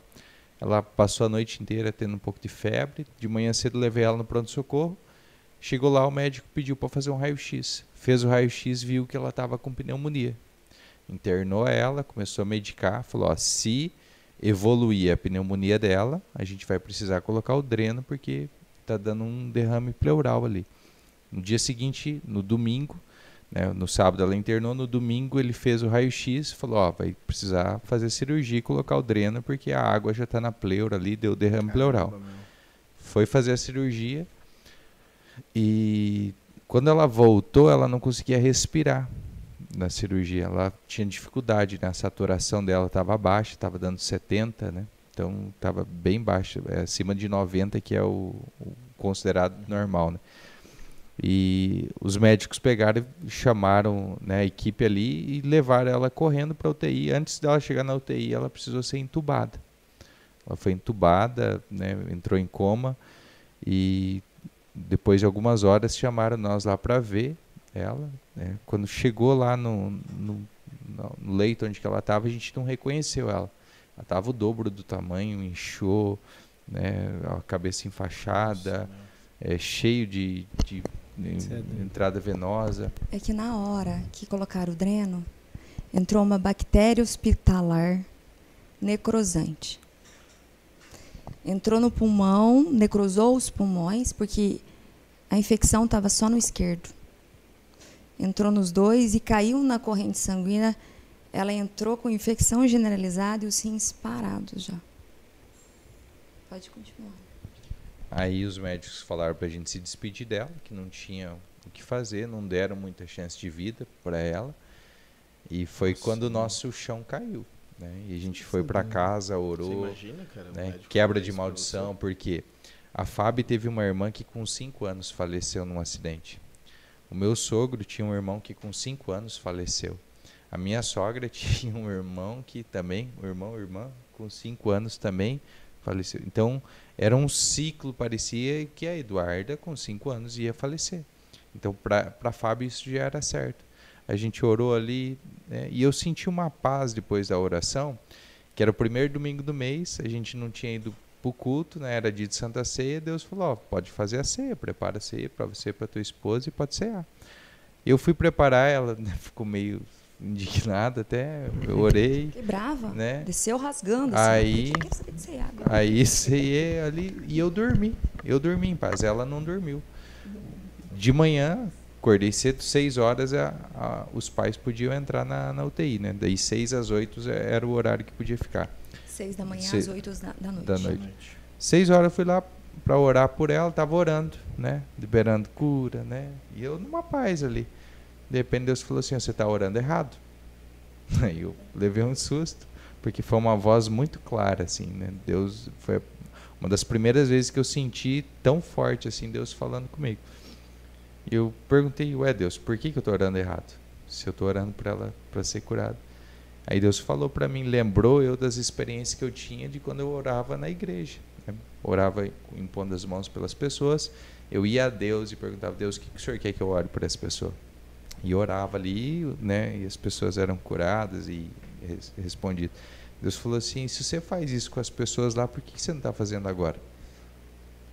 Aí eu pedi perdão para Deus, pedi para Deus qual era, por que, que era para eu orar. Ele falou assim, ó, com a Eduarda, tá tudo bem, você não precisa mais orar por ela. Com ela tá tudo bem. Quando perguntarem para você, fale que com ela tá tudo bem. Porque as pessoas começaram a mandar mensagem, né? Como que Eduardo tá, como que cada diagnóstico, todo dia, 5 da tarde, tinha diagnóstico. Deus só falou, fale que tá tudo bem. Me deu aquela mensagem da mulher, né, Sunamita lá, que né, Eliseu foi lá, o menino dela morreu e ela saía dizendo estava tudo bem.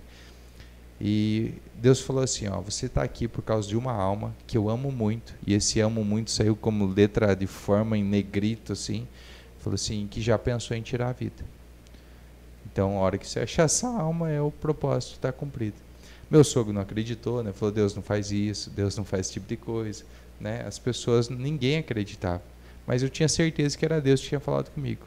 Isso foi de manhã, né? Chegou ali as enfermeiras, falei que eu, aí Deus falou assim, ó, a partir de hoje você não vai mais para a empresa. Agora você vai me servir aqui no hospital. Você é servo, servo serve para servir. Então você vai servir aqui no hospital. Eu falei, mas Deus, eu tenho os compromissos, tenho as contas para pagar lá. Ele falou, não, você pega as contas, você consegue pagar por aqui. Você pega o teu computador, vem e você vai trabalhar daqui. Falei para o funcionário lá que eu não ia trabalhar nesse período, não sabia que ia durar 40 dias, né? achei que era rapidinho, a gente já ia voltar embora. Falei para Fábio, falei, amor, a gente não está aqui por causa da Duda. Com a Duda tá tudo bem, Deus falou comigo, tá tudo bem. Deus está aqui por causa, nós estamos aqui por causa de uma alma que Deus ama muito e que já pensou em tirar a vida. Na cabeça dela, ela falou assim, tá fácil. Depois ela explica o tá fácil. Né? no final da tarde, no final do dia, quando todo mundo já tinha me desacreditado que era Deus que estava falando, uma mulher que eu não conhecia, amiga da Fábio, amiga da família dela, gravou um áudio para ela. Falou, Fabinha, estava orando aqui, Deus veio falar comigo. Que vocês estão aí não é por causa da Duda, que com a Duda está tudo bem. Vocês estão aí por causa que Deus tem um propósito com uma alma, com a vida que está aí. Então confirmou aquilo né, que Deus tinha falado comigo. Passou 21 dias nós orando. Cada vez que a Eduarda ia piorar, Deus falava assim, ó, se prepara, porque a gente orava, fazia vigília, né, e Deus falava assim, ó, se prepara, porque ela vai piorar. Mas Deus nunca falava que ela ia sofrer. Só que o quadro clínico dela ia piorar. Eu falava, mas Deus, por quê? Deus falava assim, só é necessário. Eu só faço o que é necessário. Se não fosse necessário, vocês não estariam passando por isso. Aí no 21 dia Deus falou para mim assim, ó: Você já matou o urso, você já matou um leão, agora vocês estão matando o gigante. Quando Deus falou assim, você matou o urso e matou o leão, o nosso filho do meio, ele nasceu com um diagnóstico que ele não ia caminhar. E nós oramos, Deus curou. A Fábio, entre a Duda e o Teodoro, ela teve uma gravidez ectópica, ela perdeu uma trompa eu vi ela morrendo nos meus braços. Duas vezes eu vi ela indo e não voltava mais. Eu orava, ela voltava. Eu tive uma hemorragia interna. Ela teve 3 litros e meio de sangue vazou dentro dela. A barriga dela parecia que tinha seis meses de grávida e ela estava com um mês e pouquinho de grávida. E passou, né? Ela foi internada ali e Deus falou assim: ó, você já venceu a parte da, da Fábio, você já venceu a parte do Teodoro, agora vocês vão vencer com a Duda. É necessário. Aí quando Deus estava falando comigo, Deus falou com a Fábio, né, que é o título do livro. E assim, é, chegou a épocas da UTI ficar vazia, porque fazia fila para Eduardo orar, e as crianças eram curadas, os pais entregavam o coração para Jesus. E a minha filha continuava em estado terminal. O desejo do meu coração era ouvir que Eduardo estava estável. Nunca deu certo. Era sempre grave ou gravíssimo. Porque a bactéria comeu o pulmão dela e saía os pedaços do pulmão por dois drenos. Quanto mais pressão jogavam no respirador para manter ela viva, mais saía pedaço de carne pelos pulmões. E eu tinha raiva, era o que eu sentia raiva, indignação, eu me sentia abandonada e injustiçada. Que o Deus que eu servi a vida inteira havia me abandonado. E a minha queixa era: eu fiz tudo certo. Nunca fui numa festa. Nunca bebi uma bebida alcoólica. Só fiz tudo que me falaram para não ser amaldiçoada. E Deus está me abandonando aqui. E o Eduardo falava assim para mim: Você ora com essa irmã, ela quer aceitar, ela quer entregar o coração dela para Jesus. Você ora, eu só abraço. Como que eu ia falar é. para a pessoa? Entrega o seu coração para Jesus, que Jesus é bom, está matando a minha filha, mas ele é ótimo, curou a sua. Vai para casa. Por que, que eu era pior do que aquela pessoa? Com 21 dias eu não aguentava mais ver a Eduarda sofrer. Falei, Deus, qual que é o teu problema comigo? Falava assim para ele, que assim, quando, querido amor, quando ela estava muito, muito, muito ruinzinha, deixavam ficar eu e ela, ele, junto com ela. E o Eduardo cantava, e o talento do Eduardo não é cantar, ainda bem que ele prega. E daí eu olhava para ele e ele falava assim: e eu só vou parar de cantar quando ela falar para de cantar, papai. Porque ela falava, para de cantar, papai. E mesmo ela dormindo, ele fazia o devocional com ela todas as noites. O livrinho dela estava lá, e ele lia com ela e colocava ela para dormir. E falava assim: Filha, agora você vai dormir bem linda. Amanhã, papai está aqui com você de novo. Os anjos do Senhor vão estar aqui com você, mesmo ela estando em coma. Então eu peguei e falei assim: Deus, qual é, é o teu problema comigo? E dele falou assim para mim: é, ela não tem nada. Eu me via num cenário de guerra. tudo destruído. Todo destruído. Era muito cinza. É, tinha, eu estava deitada. Eu estava em pedaços. Pessoas mortas perto de mim. As, as feras vinham comer aquelas pessoas. Iam me comer. Só que eu estava viva. E eu falava, Deus, você vai deixar eles me destruírem. E Deus falou assim para mim, ela não tem nada. E eu muito perfeita, né? Não tinha do que me arrepender. Repreenda essa voz em nome de Jesus. Ele falou, nem a minha voz você não conhece. Aí eu falei assim, quê?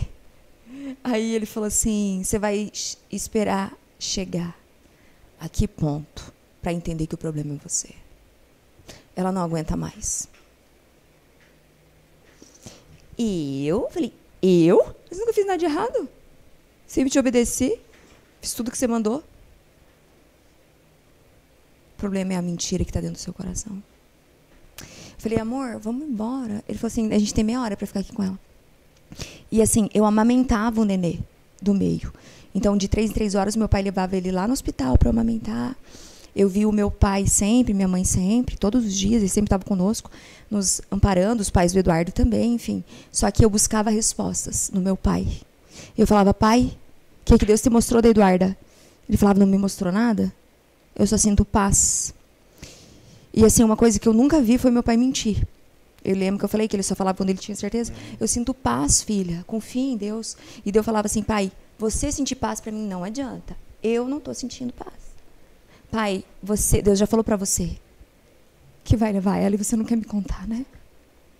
Falei, pai, é pior você me, me, me esconder, porque se Deus levar ela e você sabia, não tivesse me avisado, era como se eu perdesse você também. Filha, Deus não me mostrou nada. E diz que esses 40 dias que eu, a gente ficou no hospital, Deus não falou nada para ele. Por quê?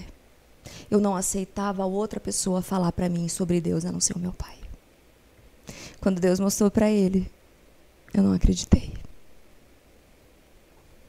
Aí eu falei assim, amor, vamos embora que eu preciso orar. Falou, é, a gente tá 20, 21 dias aqui, a gente não faz outra coisa, a não sei orar. Agora tu quer ir para casa orar. Se você falasse, eu quero ir para casa para comer, tudo bem, porque comer você não come. Eu cheguei a 44 quilos, eu não me pesei mais. E Deus é tão maravilhoso que o meu leite não secou. Para não, para o nenê não sentir, entende? E eu virei só o pó da gaita, assim. E eu falei, não, mas hoje é diferente. Deus quer falar comigo. Beleza, vamos para casa. Falei, agora, você fica aqui do meu lado. Tinha uma pastora da nossa idade, que Deus enviou de outra cidade para passar a prova junto comigo dentro da minha casa. Ela deixou a vida dela lá para vir ficar comigo. Ela não me conhecia. E ela ficou. Eu falei, agora vocês não falem nada, que Deus quer falar comigo. Falei, Deus, então faz assim, já que você quer falar comigo, antes de você falar qualquer coisa, eu preciso saber aonde que você estava quando minha irmã morrer, morreu. Porque se você tivesse lá, ela não tinha morrido. Ó a mentira que estava no meu coração. Quando a minha irmãzinha morreu, foi assim, foi em final de janeiro, nós saímos de férias, batemos o carro. A minha irmãzinha morreu na hora, ela dormia atrás do banco do motorista. O caminhão veio e bateu em nós. Ela morreu, minha mãe caminhou, minha mãe pegou ela no colo, morta. Meu irmãozinho pegou na minha mão. Nós caminhamos na chuva, na estrada de noite. Eu não sei quanto tempo buscando ajuda. Até que minha mãe se jogou na frente de um caminhão. E ele levou nós. Eu estou numa cidadezinha perto. Que minha mãe sabia que tinha um hospital. Chegou lá, o hospital tinha pegado fogo, não tinha hospital na cidade. Não sei como fomos socorridos. A minha mãe fala que foi pelo pessoal da empresa que meu pai trabalhava, que enviou a viatura, enfim, cuidou de nós. Só que eu escutava assim: não chora, Fábio, Deus levou a Franciele. E eu não entendia, então eu, eu achava que ela ia voltar, eu esperava ela vir embora. E o que, que você acha de alguém que entra dentro da sua casa e leva quem você ama e nunca mais devolve? A gente costuma falar que às circunstâncias da vida.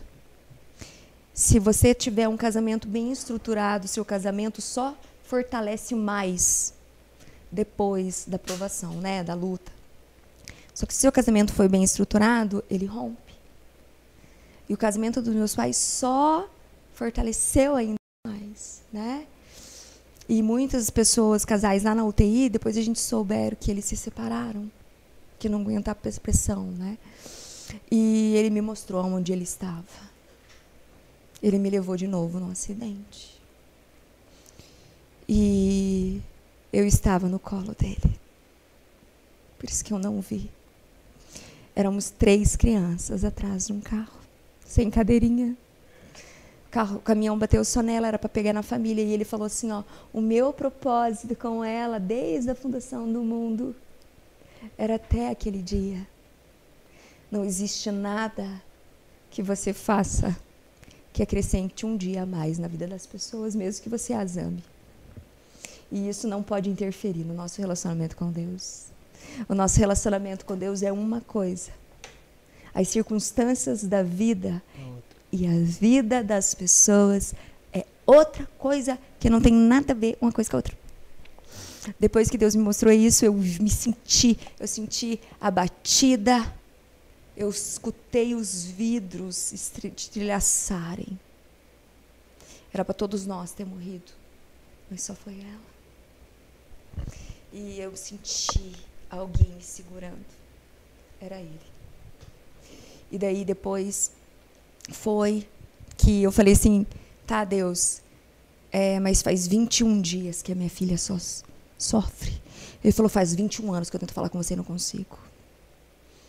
Você fechou o teu coração para mim.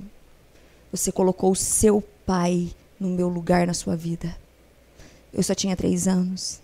Quando a alma da gente não encontra paz, a gente tem que buscar algo espiritual, que é Deus, mas a gente pega algo físico.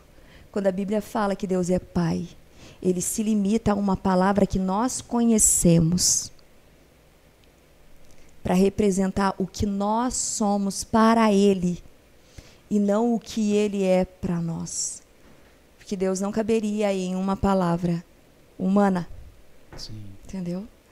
E quando Deus falava que Deus é Pai, eu via a comunhão do meu pai dia a dia com Deus. Eu via a manifestação da presença de Deus na vida dele. Ele era um excelente esposo, um excelente pai, um excelente pastor, um excelente profissional. Tudo que ele era na igreja não era assim, ó, 10% de tudo de melhor que ele era para nós em casa. Porque conosco ele passava o dia inteiro na igreja ele não passava tanto tempo, né? Então assim, é, eu coloquei ele no lugar de Deus na minha vida. Eu, eu fiz tudo certo. Não foi para agradar a Deus, foi para agradar o meu pai. E Deus me mostrou que eu não era o filho pródigo que foi embora.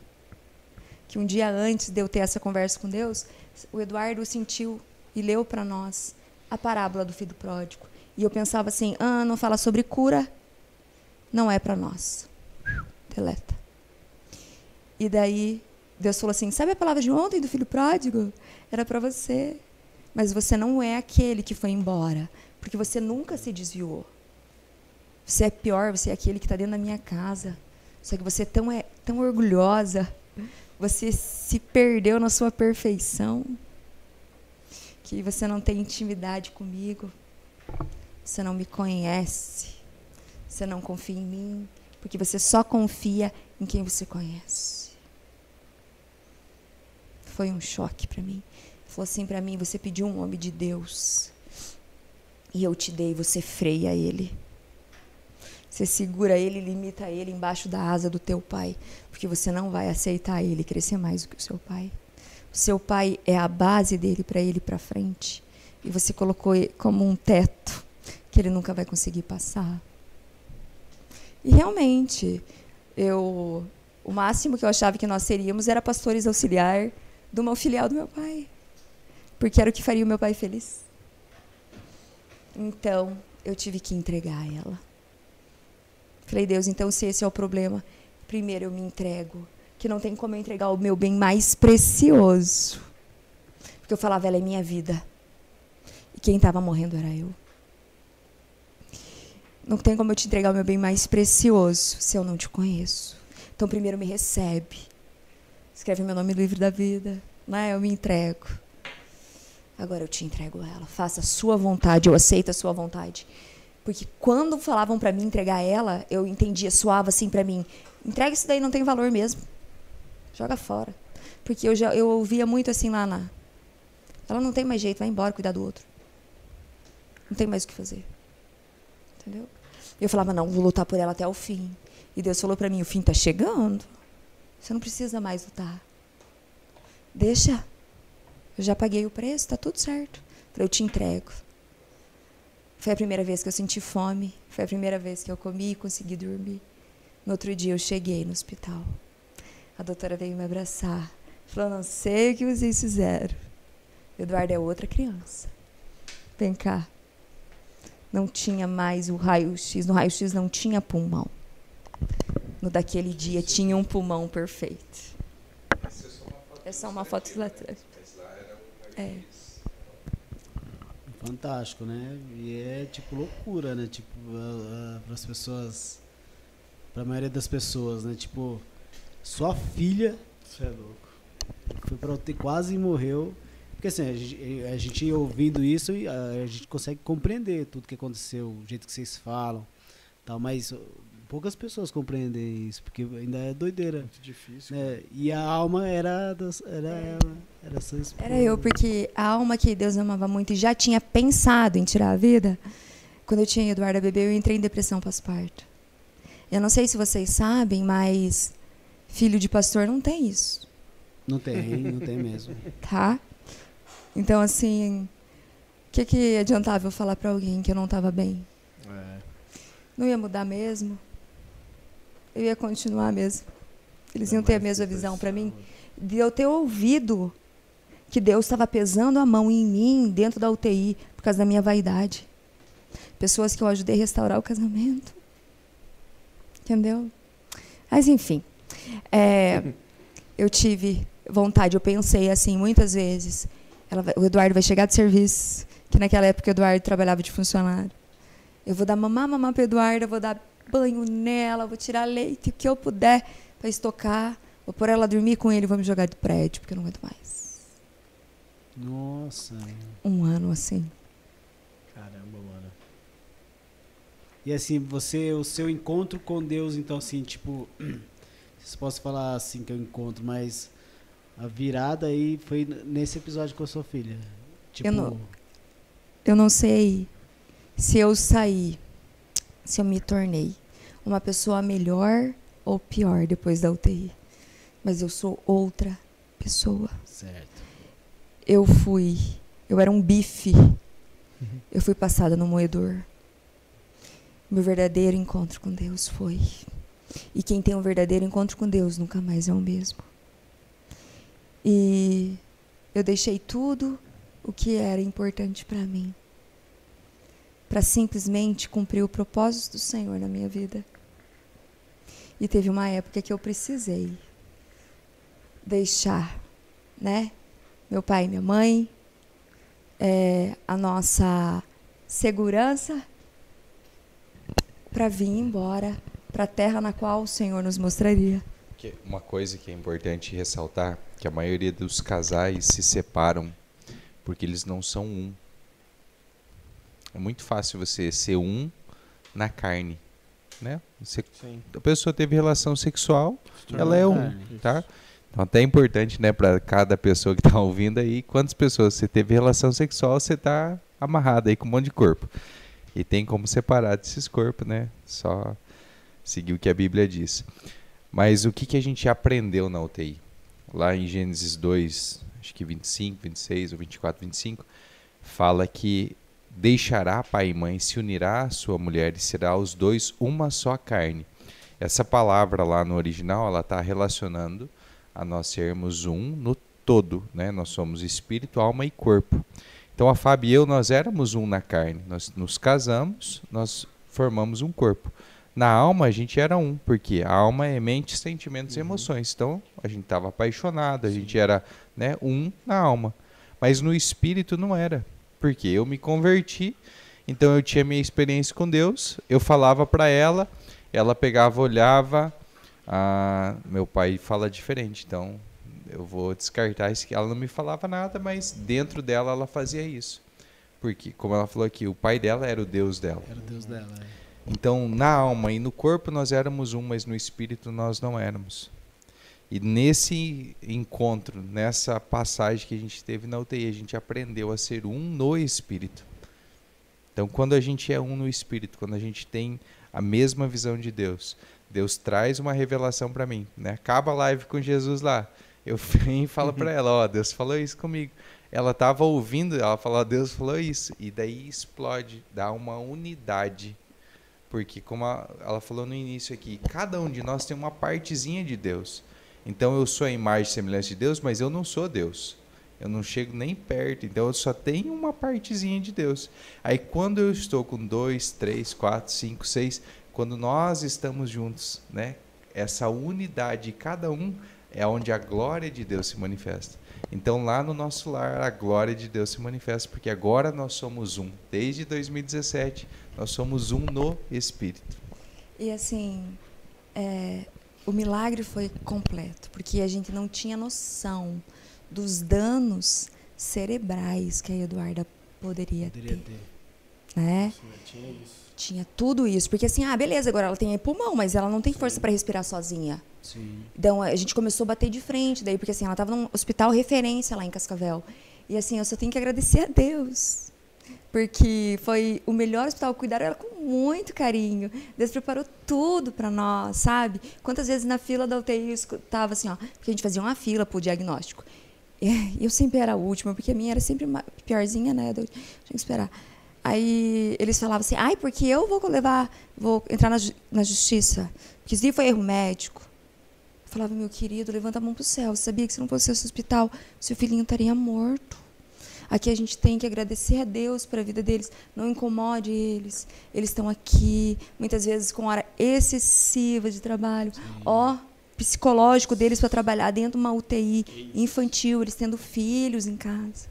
E eles mesmo assim trazem equipes de fora para estudar o caso, né, da Eduarda, tal que não sabia o que que era. Então assim, levante a mão para o céu, seja grato, né? Por favor. Você não vai comer?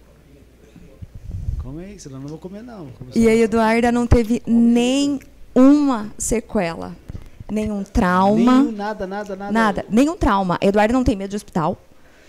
E nada. E ela, assim, lembra mas de algumas coisas.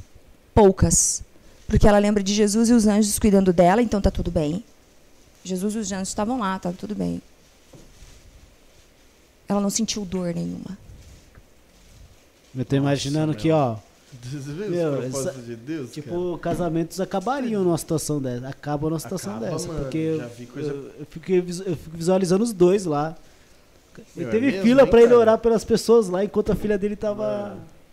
Ô amor, vem aqui orar pela irmã que aceita Jesus. Não, e o pior é assim, ó. Eu não consigo me imaginar numa situação dessa. Olha a minha religiosidade. Eu falava assim pra ele: Amor, Refri, coisa. Eu acho que o problema dela estar aqui é para você ter uma experiência com Deus. Eu sou calejada já. Ó, minha irmã morreu. Meu pai ficou doente. Eu sou crente velha. Falava para ele. Ele falava: Será, amor? Será que sou eu mesmo? Vou orar mais. E era eu, gente. Misericórdia. Ele me, ele me acolheu. Ele Tava me esperando amou. outra alma na, na hora que você começou a história aí. Eu nunca imaginava que era ela. também, quando ele falou, eu falei. Mas deve ser enfermeira. É, isso. E ele me amou e ele me cuidou em todo o processo, até até Deus curar o meu coração. Porque a filhinha que estava lá também era dele. E quando chegava em casa, ele falava assim: amor, vamos lá, come alguma coisinha. Vamos, você consegue. Né? Toma banho, vamos lá, você consegue. Sabe, ele cuidou de mim. Ele podia ter me abandonado. Quantas mãezinhas lá sozinha, porque os pais iam trabalhar, enfim, não tinham psicológico para ficar lá com as crianças. E ele estava lá comigo o tempo inteiro. Viu, Gi? Não acredita no seu pai. Acredita em mim. Caramba, meu. Ai, fala aí, Japa. Tá. Vem aqui, Japa, vem aqui para as pessoas. Pode, pode falar. Fala que eu te escuto. Tá, manda, manda. Pode falar. Manda. Gente, ó, lembrando que essa história está aqui, ó. Com detalhes. Detalhes, detalhes, ó. Quer ganhar esse E livro? você concorre a dois hoje. Tem- deve ter muita gente querendo ganhar esse livro. Tem perguntas aí, inclusive no, no- no YouTube? Não. Ah, tem no. E assim, ó, tudo que eu mais queria ouvir era assim, mãezinha, eu já. Porque lá você perde o seu nome, eles se chamam de mãe. É mãe, né? É, Você- tudo, né? Você. Eu só queria ouvir assim, mãe, eu já passei por isso. Deu certo pra mim, vai dar certo pra você. Nossa. Eu nunca ouvi. Eu só escutava assim, ó. Do caso do Eduardo a gente nunca viu. Então eu escrevi, escrevi o livro para dizer para as pessoas: aconteceu comigo pior e Deus fez por mim. Ele pode fazer por você. Só não espere chegar ao ponto que eu cheguei. Meu. Eu tenho várias perguntas aqui, ó. Bem legal. Vamos começar pela, Lá vem bom. pela primeira aqui, ó. Vai.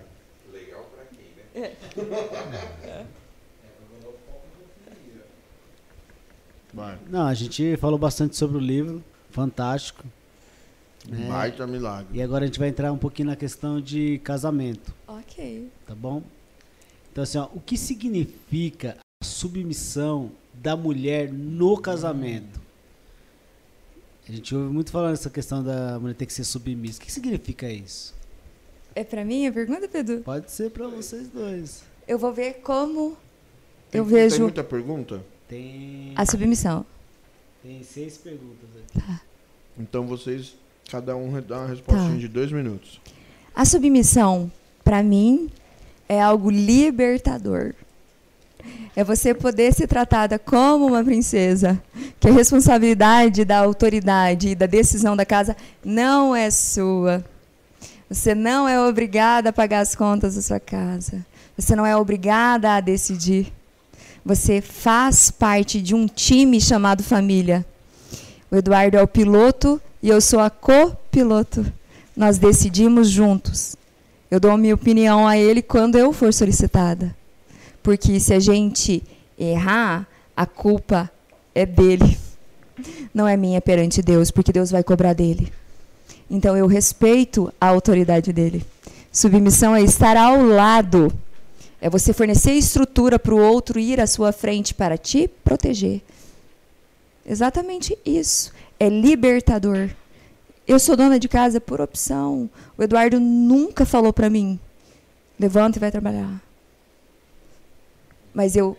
E nem para ficar em casa. Ele me deixou livre para eu escolher. E nós escolhemos eu ficar com os nossos filhos. Foi a melhor coisa que a gente fez. E as pessoas perguntam sempre para mim: Nossa, mas quando eles crescerem, você não quer trabalhar assim e ter uma carreira? Eu falo: Eu não, eu quero é massagem. Agora eu trabalho.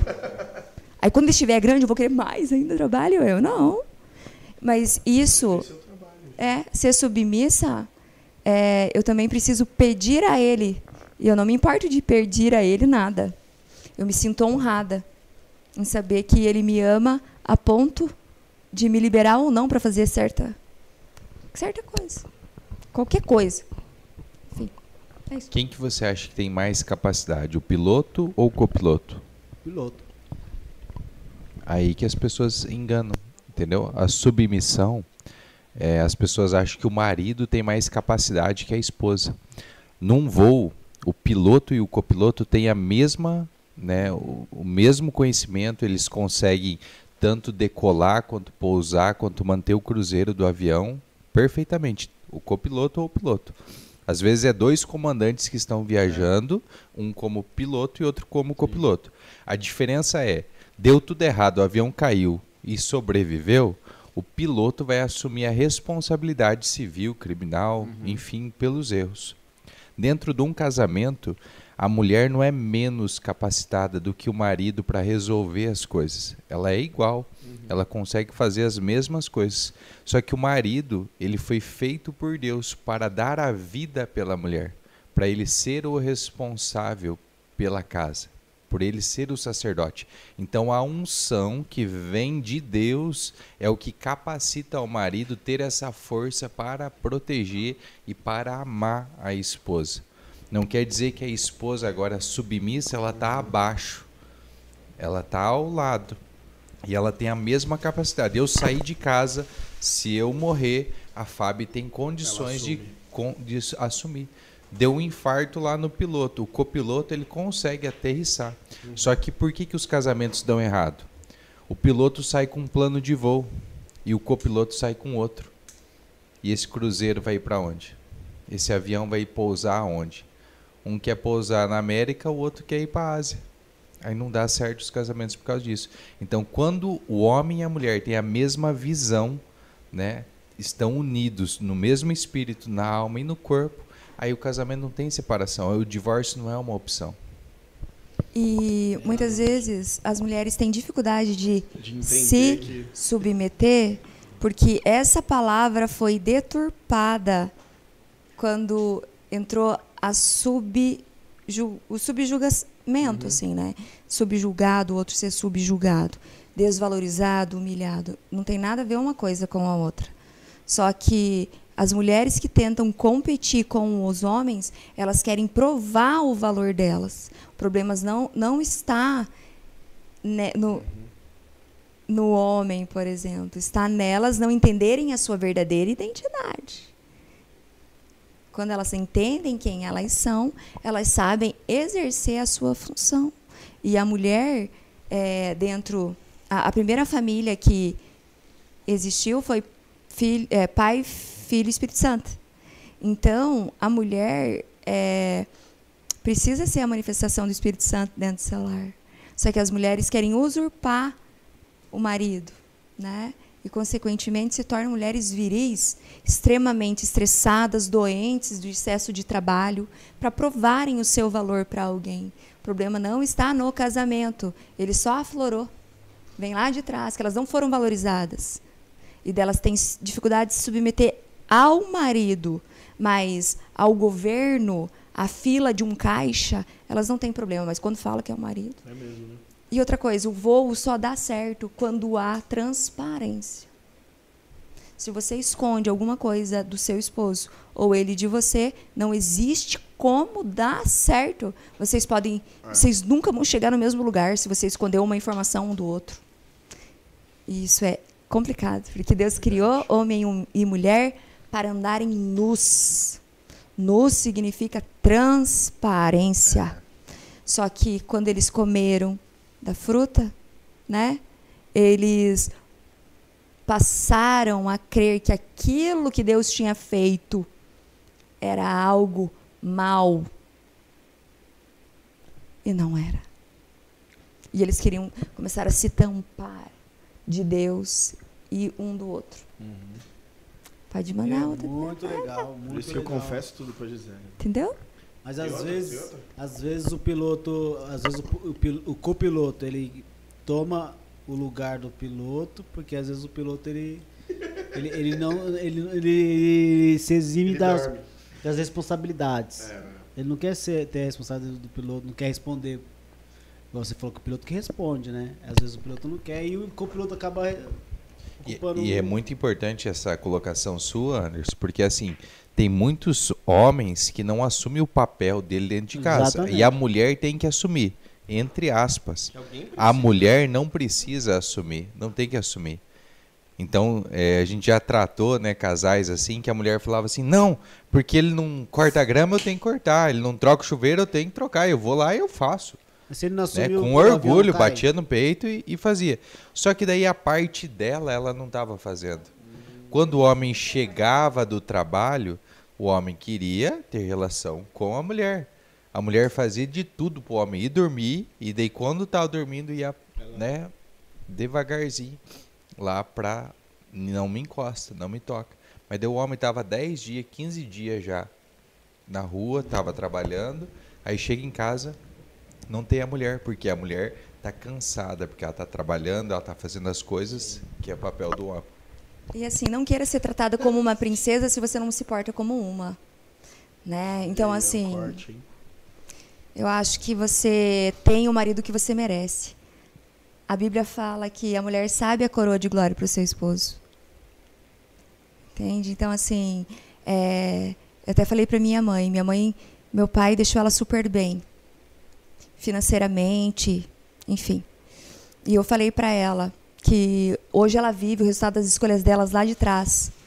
Porque quando ele era um funcionário base, ela apoiou ele, incentivou ele para ele estudar e crescer dentro da empresa. Quan- Enquanto outras mulheres em volta dela falavam assim: Eu não deixo meu marido estudar, porque tem um monte de mulher bonita lá, vai ficar dentro em cima dele. Essas mesmas mulheres hoje têm a idade da minha mãe. E elas vivem numa condição financeira muito difícil. Mas a minha mãe, com a sabedoria dela, ela incentivou o meu pai a estudar e crescer dentro da empresa. Hoje, ela colhe os frutos da sabedoria dela lá. Então, assim, a mulher sábia é coroa de glória para o seu esposo. E se o homem não é bem sucedido, é porque ele não tem uma esposa que o honre dentro da sua casa. Entende? Enquanto mulheres não assumir o seu papel de mulher, a família não, não consegue dar certo. Meu, e homem e a mulher, o marido e a mulher tem que jogar junto, né, meu? Eu sempre falei aqui pra vocês, meu, se não fosse a Gisele, eu não, não seria quem eu sou mesmo, não. E assim, uma, vinculada a essa pergunta, sempre me falam. Uma vez eu fui convidada para falar sobre isso num programa de televisão lá em Cascavel. E, assim, ó, a submissão não está vinculada à condição financeira. Se a mulher ganha mais do que o homem, é, é, se, é um, se é um combinado deles, da mulher também trabalhar fora e ela ganha mais do que ele, ela não deixa de ser submissa a ele por causa disso. Tem nada a ver. Outra coisa. Ah, mas a mulher apanha do marido. É, houve um monte de coisa. Ela tem que ser submissa? Tem que. Sabe por quê? Porque o errado na história não é a mulher que é submissa. É esse homem que está com problemas sérios. Foca em quem é o problema. O problema não é a submissão. E nunca vai ser. Uau! Caramba, meu. Tem Tem gente aqui, ó. precisando ouvir isso aí, Eu tô aqui, tô, tô aqui, senhor, tô pronto, pode falar. Esse aqui é mais, já é mais descontraído aqui, ó. Não tem problema. Pai e mãe se torna parente depois que casa? a gente precisa continuar dando satisfações? Uma boa essa, hein, mano? Uma boa. Precisa ou não? Então, uma coisa que é importante é seguir o que a Bíblia E o diz, Du né? até falou aqui, há Então, uns minutos porque atrás. assim, ó, se a, a Bíblia tem princípios, né, e já são milenares, esses princípios, portanto, são infalíveis. É. Então, só dá errado se você não Se você segue não os seguir. princípios. Se a Bíblia fala, deixa pai e mãe, já está respondido. Verdade. E outra coisa que eu vejo é que assim, muitos casais casam e continuam dependendo financeiramente dos pais. E quando você banca o outro, você se sente no direito de dar pitaco na vida dele. Então, assim, meu querido, casou, assume a responsabilidade da sua casa, vai cuidar das suas manda, né? finanças. Pronto.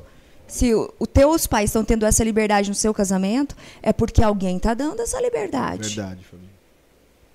Quem dá limites ao casamento é o esposo ou a esposa. Outra coisa, se você não cortar o seu cordão umbilical, se você ainda é o filhinho do pai, se você ainda é a filhinha. Tava contando hoje pro Eduardo, olha só.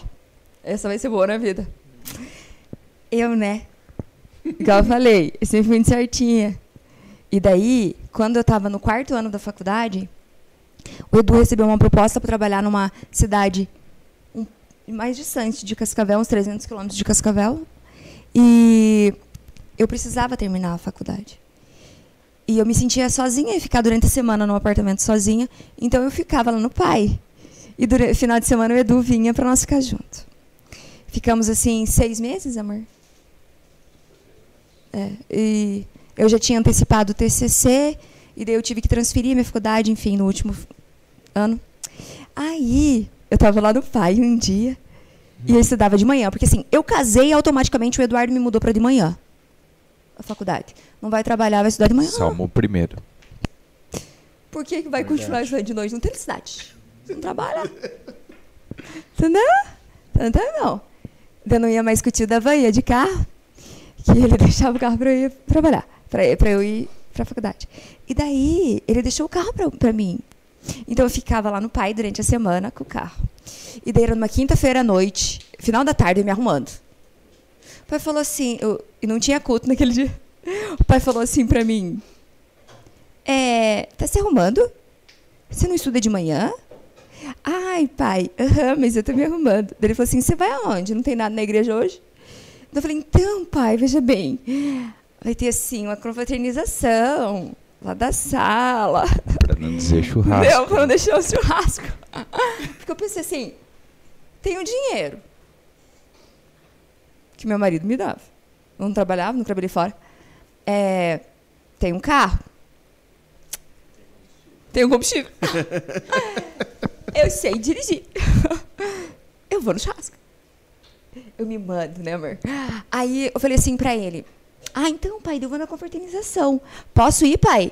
Aí ele falou assim pra mim: Olha, desde quando você casou, eu não respondo mais por você. Acredito que você já falou com seu esposo. Não tinha falado, não, sabia que ele não ia deixar que eu ir. Aí eu olhei assim pra ele e ele falou assim: Ó, só vou te falar uma coisa: se fosse mulher minha, eu não, ia, eu não deixava ir. E foi pro quarto dele. O que, que eu fiz? Homem Fui pro banheiro né? lavar o rosto, tirar a maquiagem e dormir. Entendeu? Mulher sábia, né? Você acha que eu ia ligar pro Eduardo, amor, deixa no churrasco? Claro que ele não ia deixar, gente, por favor. Isso não é hora de mulher casada sair, né, amor? Sozinha. Seu E daí sogro. pronto, fui dormir. Tá tudo bem, Pronto, acabou. Pronto. Tudo certo. tudo certo. Meu, fantástico. Foi Mas a noiva que não se atrasou pra chegar no casamento. Que eu falei, ó, só caso se meu sogro não- for levar Exato. ela, né? Aí tive que ficar esperando lá no carro, lá na frente, porque o pai já tinha ido me buscar. Eu não posso atrasar. Ele falou, não posso atrasar. Ele quer fazer o casamento, não posso atrasar. E eu falar, ai, eu mato, pode continuar. Mas, ó, esse negócio de dar satisfação. E se, por exemplo, a gente tá saindo da casa dos pais, assim, a gente foi numa festa, num churrasco, foi numa, num almoço, saindo aí, o seu pai fala assim: quando chegar, me avisa, hein? Isso é dar satisfação também? Acho que isso é preocupação, né? É, um isso é um carinho, carinho. É, cuidado. um carinho. Uhum, então, assim, não, você deixar pai e mãe não quer di- dizer assim, ó, não vou mais falar com meu pai, não vou Isso, mais é. falar com minha mãe, não visito mais. Mas é você cortar o laço que une, né, emocional e espiritual principalmente. Legal. Então tem pessoas que elas não saem de casa espiritualmente, né? O caso da Fábio. Hum, Só saiu depois de 10 anos que nós estava casado. Tem pessoas que não saem emocional. Por exemplo, tem pessoas que nós conhecemos que todo dia tem que ir lá na mãe, Caramba. né? Dar benção para a mãe, tomar um café com a mãe, todo dia. Essa não nem Então, de casa. então é, é aquele laço emocional. E o laço físico é questão de dependência, né? Ah, o meu pai Sim. Uhum. me dá o dinheiro, eu preciso do meu pai, então todo mês tem que né, o pai ajudar com uma quantia financeira. Então é nessas três esferas que eu preciso deixar. Mas você ligar para o teu pai, você dar satisfação, você honrar, isso É não isso que eu ia falar, é, até porque é, é, são coisas distintas. você deixar o pai e a mãe, mas ensina você honrar o pai e a Honrar, mãe. né? Sim. Entende? Então, aí tem gente que deixa e esquece o pai e a mãe. Pronto, já é. Hoje, inclusive, é aniversário do Tocha, hein? Cê é doido, seu hein? pai? Meu pai. É mesmo? E o. Até esqueci, acho que é 61. 61 anos. E ele me liga todos os dias. Todos os dias, todos os dias. É um A carinho. gente fala todos os dias, a gente fala. mano. É mesmo, que Mesmo que seja 10 minutos, sei lá, mas todo dia ele me liga. Que legal. O dia que ele não me liga, eu até falo, meu, aconteceu alguma coisa, meu. Aí eu ligo pra ele. Pai, um abraço, feliz aniversário, Feliz já falei com aniversário, você Tocha. já. E tamo junto. Você é meu Parabéns, melhor ó. amigo. Você sabe disso. Parabéns. Recebe as bênçãos de Deus aí. Sabe que tem um concorrente na igreja, né? É, pastor Nilson. agora- Meu, é parecidíssimo, né, mano? Aí eles me chamam de irmão dele. Tenho uma pergunta aqui. É bem legal aqui, ó. Por que depois do casamento os casais entram em uma rotina? Boa essa, hein? Tipo, Rotina é ruim? então, isso que eu ia falar. Que rotina em Não, si se não a é rotina ruim. for boa, É, mas. Por que muitas pessoas acham que a rotina é ruim? Porque muitas pessoas acham que a rotina é ruim. Sabe o que a Bíblia fala? Ah, Para nós colocarmos a nossa casa em ordem, tá? Rotina não é o que você faz todos os dias. Isso é hábito. Rotina é você ter um planejamento Organização. né?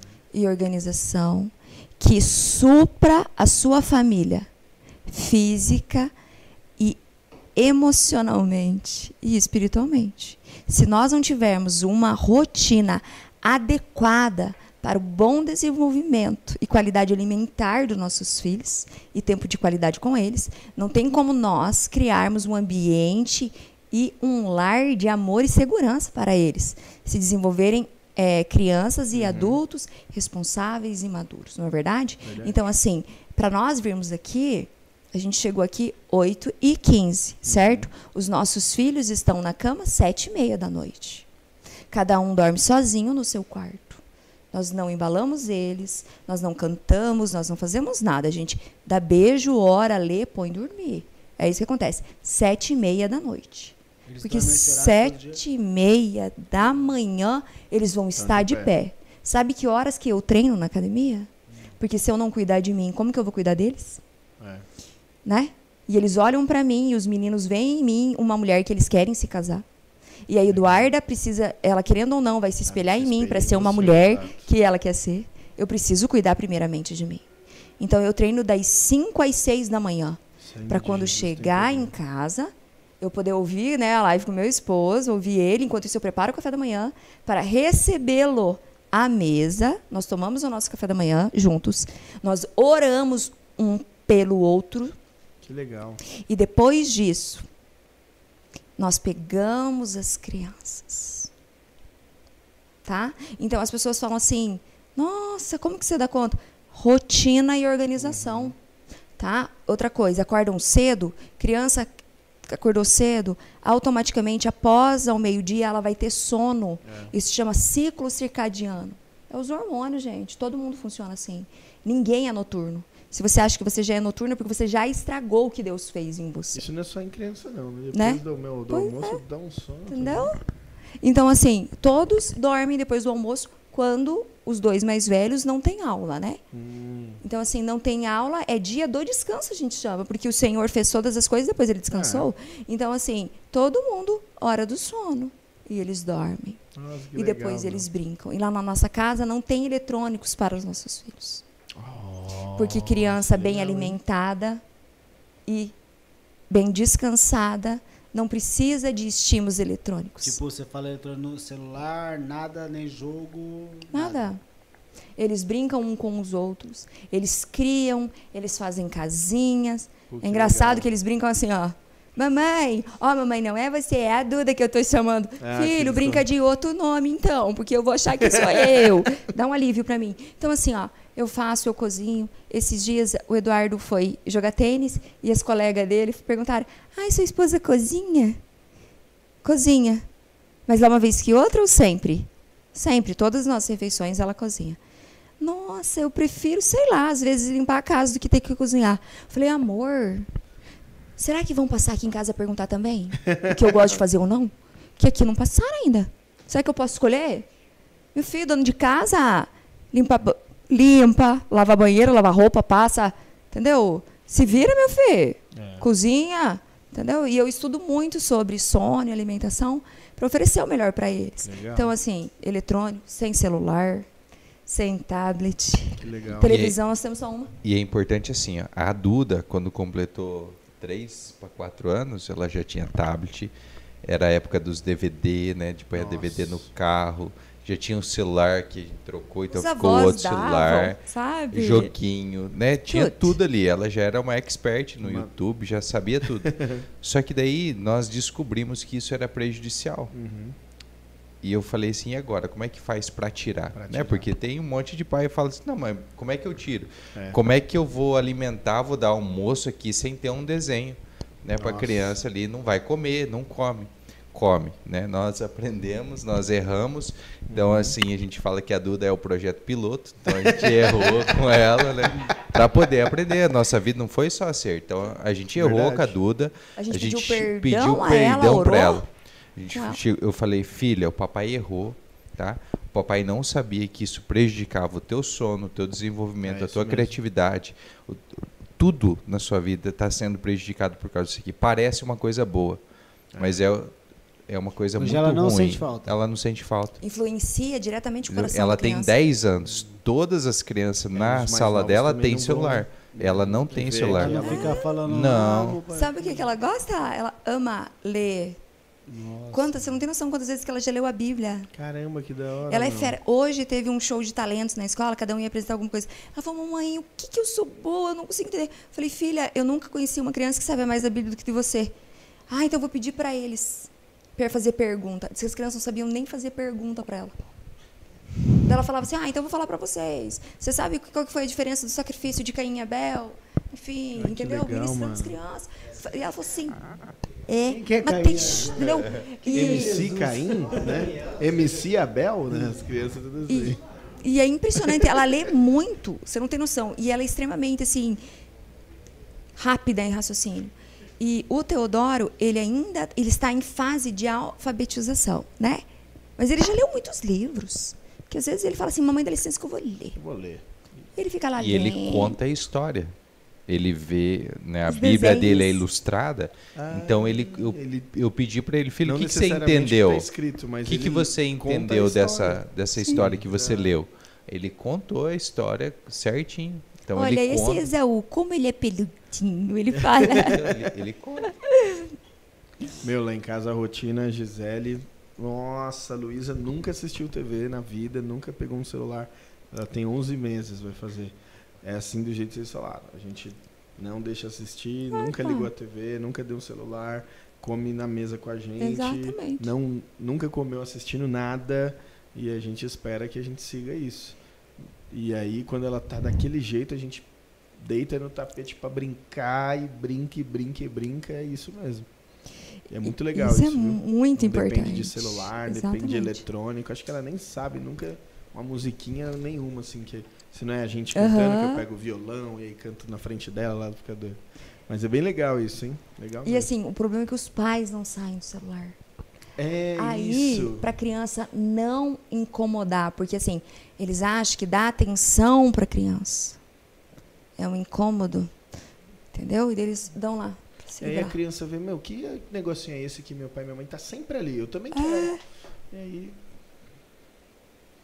Exatamente. Os filhos, eles não aprendem com aquilo que os pais estão falando para eles fazerem. Né? A gente nunca falou para Eduarda ler a Bíblia. sim. Mas ela vê Mas ela a vê mãe e o pai prática. lendo, É, então, o ah, exemplo, quero, É isso quero, mesmo. né? então, Gente, ela falando de Jefité esses dias, filha. Eu falei, filha, vai falar com Nossa, teu pai sobre eu isso. sei de- Porque eu também não, sei- eu não sei sobre isso. Vai falar com teu pai. não eu ensinei para ela dos erros da Bíblia. Quantas vezes o galo cantou antes de Pedro negar Jesus? Essa é pra mim? É? Cara, eu sei que tem uma pegadinha nisso daí, né? O Galo cantou uma, né? Boa. A maioria ele das negou. pessoas fala que. Ó, ele tá pedindo, tá pedindo ajuda dos universitários, é, é, ó. Japa, Japa é pastor. É, eu ia falar três. Eu ia falar três, ó. De primeiro eu ia falar três. Quantas? Aí eu falo uma. Não, eu ia Uma? falar três, eu ia falar três. Se o Japa não falar uma, eu ia falar três. Mas por que que um evangelista fala que foi uma, o outro fala que foi duas? Porque num evangelho que conta a história, fala que foi duas. Né? O galo cantou duas vezes. Num outro fala que Não foi fala que, foi- que o galo cantou. Então Ah, não cantou, fala nada, fala só um. só uma vez. Então, o evangelho sinópticos, né? Eles são vistos de uma testemunha.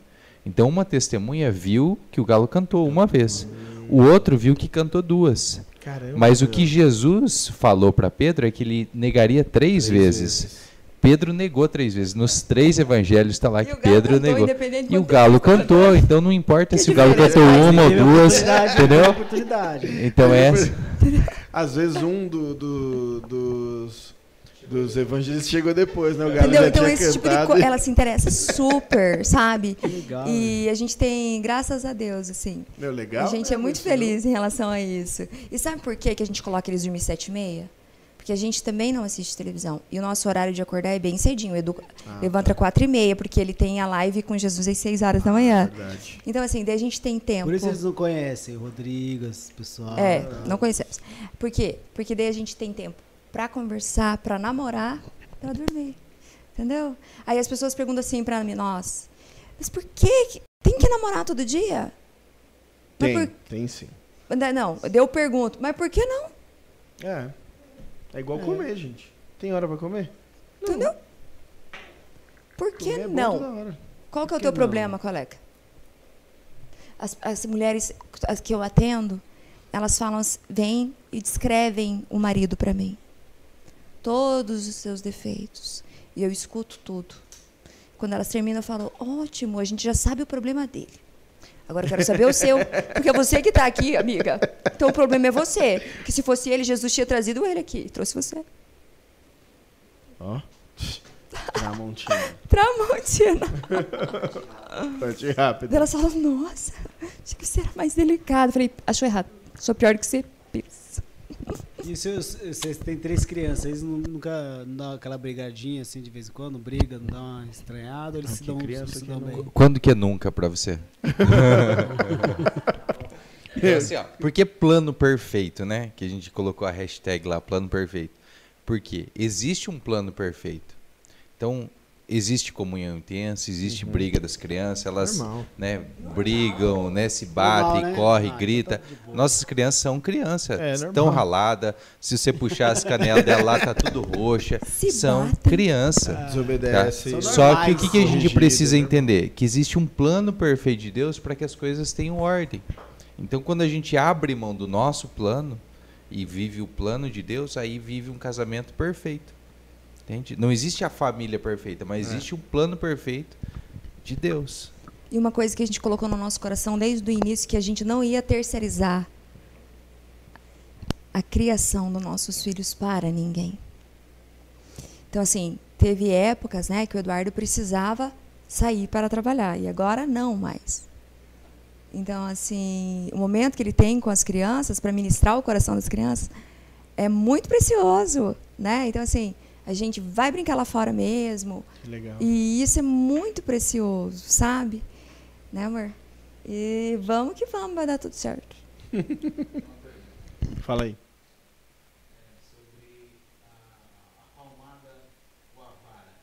A palmada ou a vara na criança? Vocês corrigem com a palmada mesmo ou só fica na conversa? Porque alguns falam que não, não pode bater, na conversa. E do jeito que nós aqui, eu acho que fomos criados, O meu foi na vara, na corrente, no Fio de cacete, luz, no- fio de luz, você conhece? Fio de luz. Então, Nossa, é, é assim, ó, Marcelo, muito boa a sua pergunta, obrigado por, por perguntar. A gente segue um fluxograma. Então, o que, que é disciplina? A disciplina, ela tá, essa palavra, a etimologia da palavra, ela está relacionada ao discípulo, né? A ser discípulo de Uhum. Jesus. Então, a disciplina, quando nós vamos disciplinar uma criança da forma correta, é o quê? Você entender se aquela correção vai trazer um resultado, como Deus faz conosco. Quando Deus mostra que nos ama, Ele nos corrige, Ele nos Uhum. disciplina. Então, a disciplina é um ensino. Eu estou ensinando algo. Como que eu posso ensinar algo? Como que eu vou bater numa criança com a vara, com, a, Com né, com o que for, se eu não instruir a criança Uhum. primeiro? Então, primeiro eu instruo a criança. Então, as- os pais falam assim, né? Não pula no sofá! Né? Mas a criança não sabe o que é não É. pular no sofá. Você primeiro tem que explicar, filho, o sofá foi feito para sentar. Filho, o sofá aqui, ele é um bem, ele é um patrimônio. Olha, a- o dono da casa tem valor. Essa pessoa tem valor. Isso aqui é um objeto dessa pessoa. A pessoa tem valor, o objeto não tem. Se quebrar, não tem problema, a gente repõe. Mas o, o que é o valor desse objeto para essa pessoa? Então, esse objeto aqui é para sentar. Então, sente no sofá. Tire o não do vocabulário. Quando nós instruímos a criança o que ela tem que fazer, aí ela vai lá e faz errado. Aí nós precisamos voltar na instrução, ver se ela entendeu. Aí é a disciplina verbal. Aí eu passo a, a disciplina verbal, igual Deus faz conosco. Aí ela não, né, na verbal ela continuou fazendo errado. Aí eu vou para a disciplina com a consequência. A maioria dos pais pula essa fase. É. Os pais têm preguiça de pensar De na consequência. Filho, você tem a escolha de você pular no sofá e acontecer isso. Filho, você tem a escolha de sentar no sofá e acontecer isso. Você tem a escolha de né, fazer escolher a benção e ter vida, e escolher a maldição e ter morte. O que, que você quer? Eu te aconselho a escolher vida e bênção, né? Aí o filho escolheu a, a morte, a maldição lá. Escolheu fazer errado. Aí você vai para a disciplina. Nesse passo, nesse processo que a gente ensina os pais, são 17 passos. O 17 passo é usar É, a vara. Caramba, Em último meu. caso. Entendeu? E assim, ó, usar a vara não é bater. Não é Por- com violência, não é, você É. descarregar a raiva. É, eu vi Entendeu? isso aí. Porque assim, vez. o que, que a gente precisa ter? né? A, a vara tem que ter um lugar para a vara ficar, tem que ter um lugar para você disciplinar o seu filho. Que dá tempo de você abaixar aquela adrenalina. Senão Nossa, você bate na hora ali, né? Dá, Aí dá- do jeito que foi. vai do jeito é. que foi, daí você se arrepende, só que Nossa, você já está trauma, traumatizando. Se eu tenho, que nem lá em casa, nós temos o canto da disciplina. Seja com a vara, seja verbal, nós vamos levar Tem lá naquele banquinho, vai sentar lá no escritório, nós vamos conversar. Papai, não me disciplina. Não, eu vou te disciplinar. Pode ser que não seja com a vara, depende no qual quadradinho você está aqui, ó. Vamos, vamos Depende lembrar. fluxo, vamos né? lembrar o fluxo. E a gente sempre Caramba, fica assim, ó. legal. É, vai você. Não. Disciplina você. O Eduardo sempre fala assim, ó. meu. Ai, será que já tá na hora de disciplinar com a vara? Falei, ai, amor, dá mais uma chance. Aí fica assim, um, os outros dois que não vão ser disciplinados. Ixi, eu acho que hoje vai ser disciplina com, Eita, com a vara. Sabe? É muito, muito legal. É, e assim, ó, quanto mais novo, mais se usa a vara. É mesmo? Quanto mais a criança vai, vai crescendo, menos usa. Por quê? A gente não cria filhos obedientes. A obediência está vinculada à submissão à vontade de outro. Por isso que ocorre tantos abusos. Você tem que respeitar os mais velhos. Você tem que obedecer os mais velhos. Não. Você tem que saber agir quando eu não estiver perto de você para te orientar. Isso chama responsabilidade. Legal, né, meu? Então, assim, a gente disciplina mais quando é menor e menos quando é maior, porque automaticamente a criança vai tendo maior responsabilidade. Com a liberdade vem responsabilidade. Lá não existe escolher o que comer. Homem-Aranha. Já dizia isso. Vai comer o que tem para comer. Por É, quê? Porque eu sei da tua necessidade. Você não precisa comer tudo. Porque você tem o seu nível de saciedade. Não aguenta, não tem problema. Não quer dizer que vai comer doce depois. É. Às vezes a Eduarda não come tudo, mamãe, eu não aguento. Você posso guardar para a próxima refeição? Claro. De tarde, chega de tarde, eu falo, mãe, mamãe, você, por favor, você esquenta o resto da minha comida? Esquento.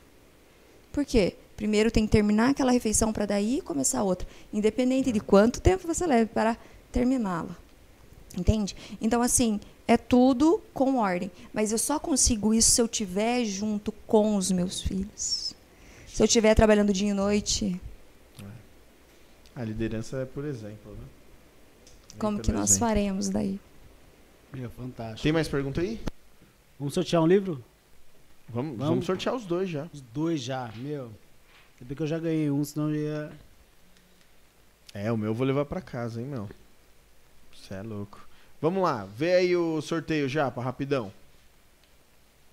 Ou vai demorar um pouquinho? Lá na caixinha de perguntas tem- tinha mais coisa lá ou não? Que tinha um monte lá, né? Não, mas é. Eu. Eles foram respondendo a outras que eu nem Ah, falei. tá. Entendeu? Que tava vinculada a uma a outra tal, bem legal. O, eu tenho uma pergunta. O Eduardo ajuda nas tarefas de casa ou? Não. Não. Ele não ajuda nas tarefas de casa, ele não ajuda com as crianças. Ele faz a parte dele como pai e Não, esposo. parte dele. Porque quando eu falo que ele me ajuda, eu estou minimizando aquilo que ele faz por nós. Hum, Nós não temos uma família. Nós não somos um time. é o piloto e o Isso copiloto. quebra aquele negócio do marido, ó, tô- vou te ajudar aqui, vou te lavar, eu vou É. lavar essa loucinha. Ah. Aí. Gi, tá vendo? Entendeu? Eu não Ele, tenho que lavar ele olha e ele vê. Sabe? Então, assim, é, banho, ele dá banho se for preciso, ele Legal. cuida tal. Só que é o seguinte: a partir do momento que o Eduardo não trabalhou mais fora de casa, e sim em casa, eu evito ao máximo de pedir para ele alguma coisa, porque eu continuo sendo dona do meu lar e continuo tendo as minhas responsabilidades. Entendeu? Então, assim, a Bíblia fala que é melhor morar na beira do eirado, que é num casebre, do que com uma mulher rixosa, que é aquela mulher chata. O Eduardo não está ali para ser capacho de mulher. Ele está ali porque eu tenho o privilégio de me sentir segura apenas com a presença dele em casa. E as crianças também. Então, é muito claro isso lá em casa. Precisou de qualquer coisa. Isso, não precisa nem avisar, né? Ele chama a mamãe. Entendeu?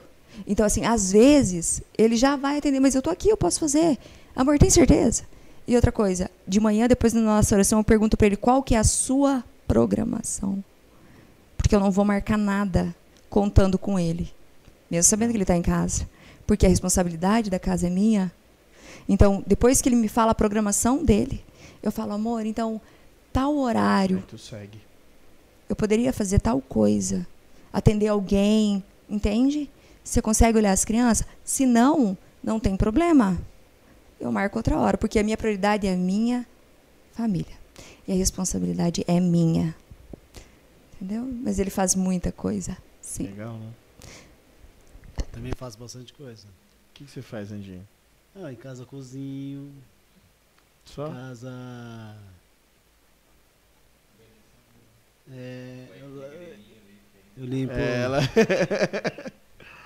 Ó, eu lavo louça, eu faço comida, Lavo eu lavo banheiro, eu. Algumas vezes eu faço a Luísa dormir, ah, dou banho, troco a Luísa, eu que acordo a Luísa. É... é, Aí sua esposa coisa. fica braba, né? Por quê? Você acorda. É, eu acordo maneira de falar, mas ela que acorda a gente. E acorda cantando, né? Tadinha, tá nascendo os dentinhos aí. Fica enjoadinha. Pô, mas que papo da hora, hein, mano? Você é louco, meu. Tem uma parte de coisa coisa ainda pra falar, mano. Mas não, vamos seguir, porque senão as minhas patro... as nossas patrocinadoras vão, vão cancelar o programa. Mas vamos fazer o sorteio. Cadê? Hoje você vai concorrer a dois livros desse daqui, ó. Com dedicatória do, do e da Fabi, hein? Vai esperar chegar. Onde que o a- pessoal acha vocês nas redes?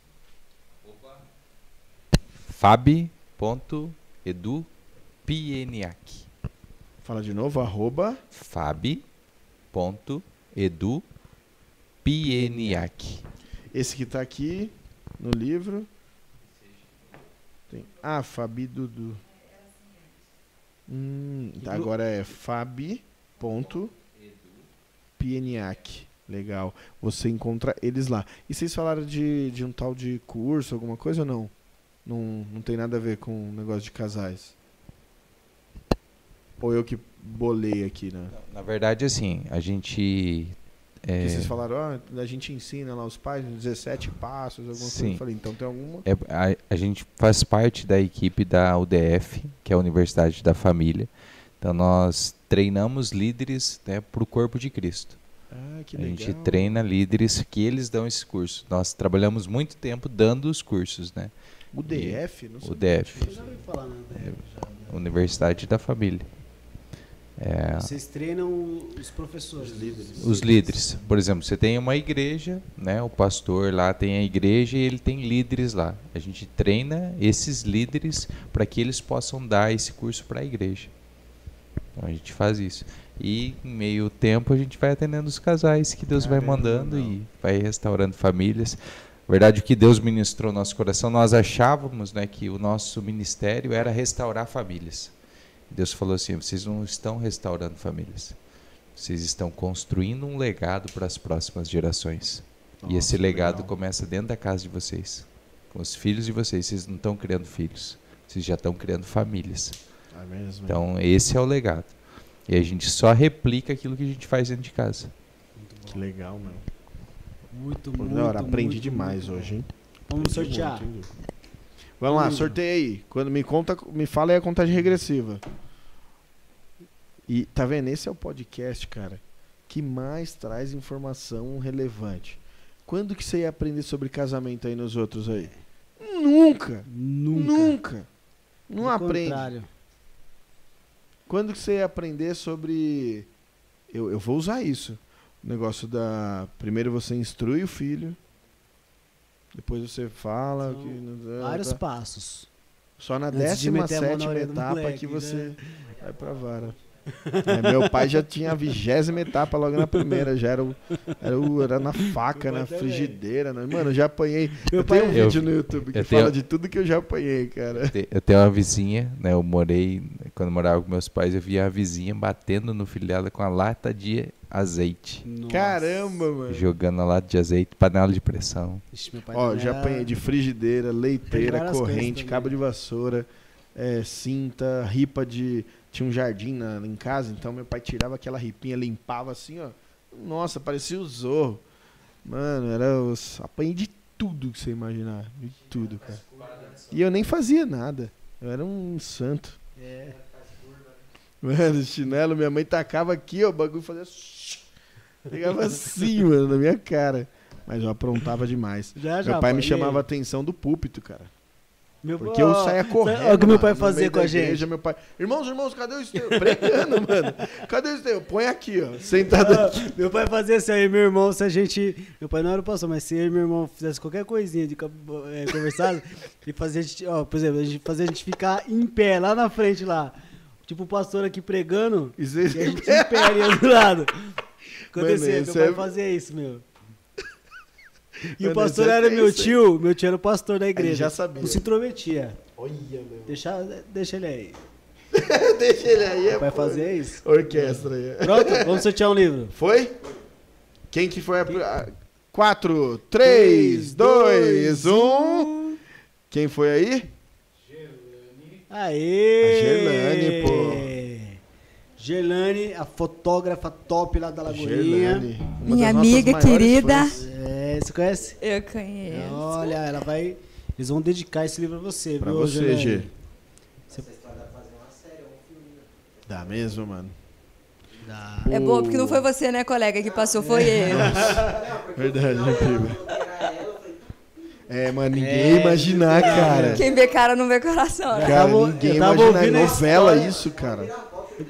As pessoas olham pra mim e pensam assim, nunca nem lavou um banheiro. Meu Deus do céu. Ó, os 21 dias são 21 episódios. Tipo House, Entendeu? cada episódio é uma história Eu diferente. tô legal. Já, eu já tava assim, ó, eu já sei, vai ser enfermeira, certeza. Mano, eu também, eu pensei Eu tava isso, aqui, a falei, enfermeira, quando mano. ele, ele falou, né, ele falou, não, aí Deus falou isso, papá. Aí entrou a enfermeira. Só que ele tava continuando a história, né? Aí eu, mano, é enfermeira.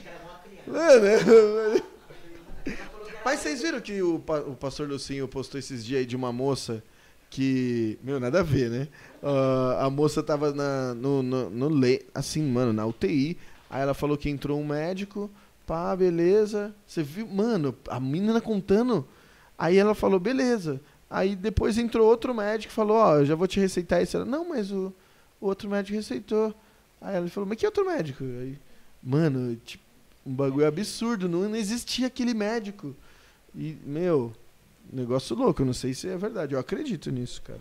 Eu Vamos sortear per- mais um livro agora. demais, Gerlane já assim, não vale ganhar 100%. mais, Gerlane. É, a Gerlane já é. vi que meu filho comentou lá, Quatro, tomara que você ganhe, filho. Vai lá. 3, 2, 1.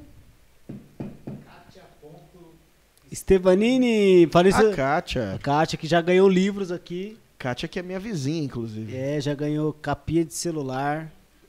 E é, é do grupo do pedal da igreja. Cara, eu tô louco pra entrar nesse grupo do pedal, mas eu tô mais louco ainda pra dormir. É mesmo? Mano, não sei como que a galera consegue pedalar 30 km, cara. 40. Mano, 5 da manhã. Não, é só o do Não, acorda eles, 5 eles da pedalam toda, todo sábado de manhã e toda quarta noite. manhã. Mano, Pessoal, a galera de noite não dá, é dia 40, de jogo. 50 pessoas saem na quarta-feira à noite pra pedalar. é, nem assisto o jogo, mano. Não, mas sábado não dá. Hã? Não, eu acho que vai uma galera. É, vai, no tipo, sábado de manhã deve Eu fui uma vez no sábado de manhã. No sábado de manhã eu fui e tinha acho que umas 15 pessoas, filho. É, mano, os caras. Meu, a galera tá engajada lá na igreja, viu? Galera. É. Eu, eu vou comprar uma motorizada pra acompanhar eles. uma mobilete. Ah, parabéns, Kátia. Eu levo o da Kátia. Leva então da vizinha Kátia. do, de condomínio. Acho que a gente tá devendo mais livro. Eu acho que eu entreguei, não lembro. Tá, tá, tá no meu carro ainda. Os livros do pastor Josué. Tá não, eu tudo no entreguei, meu então eu carro. entreguei, tá vendo? Eu Você entregou? eu Então não tá no meu carro. É, eu peguei, entreguei. Não tá. É isso aí. Pô, Gente, quero agradecer demais vocês. Foi um papo muito legal que eu aprendi demais. Vou começar a ver as lives de vocês. Começa. porque é eu vi que tem legal. muita informação. Tem dia que eu não consigo acordar, que mas assim, tem dia- realmente eu. A Kátia falou que ontem eles andaram 52 km. 52 O sangue km. de Jesus tem poder, tá? Mas, meu Deus do céu. Ó, por isso que eu não vou entrar no pedal. Não, vai que é muito legal. 50 km, pedala 10, pô. Que aí eu entro. É muito Eu legal. vou pedalar 50. mano. Antes da gente terminar, eu queria que vocês olhassem pra câmera e deixassem um recado pra, É. Pra- todos pra que estão tá nos assistindo, coloque seu copo com água aí na TV. É, a igreja de vocês lá de Cascavel era assim? Era dessas que. Traz a foto aqui que nós vamos orar. Não? Ah. Pastora Leni, me convida pra gente ir lá, É, hein? me convida. Quando vim em São Paulo. Ela tá aqui? Ah, ela tá aqui? Ah, por que não trouxe? Olha, cuidado. Por que não mano. trouxe? Ah, As, as crianças dormem sete e meia. E aí, Fala baixo, senão elas vão acordar. Fala baixo. se bobear, a pastora Leni já tá dormindo também. Meu. É, tá, tá Não é? dormindo. Que a gente Tá passou do horário hoje. Desculpa, Gi. Desculpa, Mônica. Gente, deixem uma mensagem. É, pode, cada um de vocês pode deixar. É, cada um pode Os deixar dois um podem deixar. Uma mensagem breve aí de 20 minutos, cara. Eu, eu queria dar uma sugestão, não sei se eu posso dar uma sugestão. Você falar aos maridos, aos homens, Ah, e você boa. falar às mulheres, de repente, se, se puder. E eu falo a todas. Então vamos lá. Então você que é homem e de repente não está cumprindo aí com o seu papel dentro de casa, você não está assumindo a sua responsabilidade, quero convidar você a ter um encontro com Jesus. Não o Jesus da religião. Talvez você já ouviu falar de tantos Jesus aí, Jesus pregado na cruz, Jesus que ressuscitou, mas você não teve um encontro ainda com ele, de ouvir ele falar com você. Não tem forma melhor do que você cumprir o seu papel, do que você aprender com aquele que cumpriu o seu papel com excelência. A Bíblia diz para nós amarmos a nossa esposa como Cristo amou a igreja. Você só vai conseguir amar a sua esposa quando você se sentir amado por Cristo. Então eu convido você a vir conhecer esse Jesus que não fala de religião, mas fala de princípios os quais que você colocar em prática serão infalíveis na sua vida financeira, na sua vida emocional, na sua vida espiritual e principalmente aí no seu lar, para você exercer o seu papel, primeiro de filho, né, conhecendo o seu pai, o seu pai celestial, depois de amigo de Jesus, porque Jesus conta os seus segredos para os amigos e você pode daí cumprir o seu papel como esposo, você pode cumprir o seu papel como pai, você pode cumprir todos os papéis que o Senhor Jesus já planejou para você. Ele tem um plano perfeito para a sua vida. Você pode abrir mão do teu plano e viver o plano dele. Você vai ver como a sua vida vai ser muito melhor. Vem junto com nós construir um legado aí para as próximas gerações. Uau. Que top, hein, mano. Você é Meu louco. Deus. E você quer aceitar Jesus, já, já aceita agora. Põe aí no- É. nos comentários. Eu aceito. Antes que a Fábio fale, ó, tem todo dia 6h59? Seis horas. 6 horas da manhã, 5h59. É, todo dia lá pelo YouTube e pelo Instagram. E o YouTube é qual que é o canal? Eduardo Pieniak. Eduardo Pieniak no, No YouTube. YouTube. É, o bate lá hashtag live com Jesus, acho que já deve estar Eu vi que aparecendo você lá. vai no domingo também, é todos os dias. Todo dia. Todo dia. Nossa, cara. Intimidade de com Deus é todo 500 dia, né? Horas. Diário, não tem uma folga. Não. Todo dia lá pelo Instagram e pelo Caramba. YouTube mano. vale Legal. muito a pena. Vai, vai lá e assiste, você vai gostar mesmo, muito. Vou mesmo. Você vai gostar bastante. Então vai lá. Ó, e se você estiver aqui assistindo aqui, vai lá amanhã e fala assim, ó, eu vim aqui pelo Tabucast. É. Beleza? Agora a Fabi vai falar com o pessoal. Mulheres, vocês que querem que os seus maridos sejam transformados, entenda uma coisa: a única maneira de você ter o seu marido transformado é você deixar Deus transformar você. Porque muitas vezes o erro que você vê nele é um reflexo teu. A Bíblia fala que a mulher é coroa de glória para o seu esposo. Você tem sido coroa de glória para o seu esposo? Quanto mais você deixar Deus transformar o seu coração, mas ele vai dar a sua visão. A sua visão, quer dizer, a visão de Deus, né? Para você. E você vai olhar o teu marido com outros olhos. Entenda uma coisa, ele nunca vai ser aquilo que você quer, porque você não é Deus para dizer quem ele deve ser. Mas ele pode ser muito mais do que um dia você imaginou. Se você permitir que Deus cure o seu coração e alcance o coração do seu esposo, ele vai se tornar alguém que Deus planejou que ele fosse. Uau. Só paulada aqui. mano. Muito legal. E aí a gente encerra aqui com essa Meu, lição. obrigado, Du. Obrigado mesmo. Muito obrigado Fabi, mesmo. obrigado gente que mesmo, agradece aí. Foi um Que prazer, isso, uma honra a gente estar aí. Imagina, que isso, honra nossa, pô, que isso. Ó, eu mando, mando um abraço que eu tenho certeza. Sabe quem tá assistindo? Que eu tenho certeza, certeza. O Fujimoto. Nossa, é mesmo. Fujimoto. Ele compartilha comentou? todas as Claro, lives de sim. vocês. Fujimoto. Fujimoto eu acho que é o maior, incentivo, maior propaganda do, do, do, do- da É live o garoto propaganda Desde quando vocês amigos chegaram lá, de Jesus. desde o apogeu. Vocês chegaram no apogeu ou não? Sim. Ou antes? No Sim, apogeu, no né? apogeu. Eu lembro. Ele é a Gelane deles. É, é, é. verdade. Verdade. A Então, o Mari. Fujimoto, o Fujimoto a gente podia trazer ele aqui. Sabe, ele foi participar de uma um programa. Você viu o programa que ele foi história, participar? é, mano. Muito legal, pô. Só que ele não ia deixar a gente falar. Ele não deixa, é, esquece. Mas mesmo. Ele ia apresentar, ele ia se Ele não perguntar, deixava os ele caras que estavam entrevistando ele falar. É, não, vou quebrar o, o protocolo aqui. Ele falava assim lá no programa não lá. tem jeito, cara. Mas, ó, quem dera todas as igrejas tivessem um, Um ou dois. Fujimotos, viu? Com E o Kenzo, que Kenzo tem, também, viu? que não tá sempre com a gente aqui. O Kenzo tô nem aí, mas o pai dele é... É, o Kenzo tá indo pro mesmo caminho. É verdade. E tá de olho na menina lá.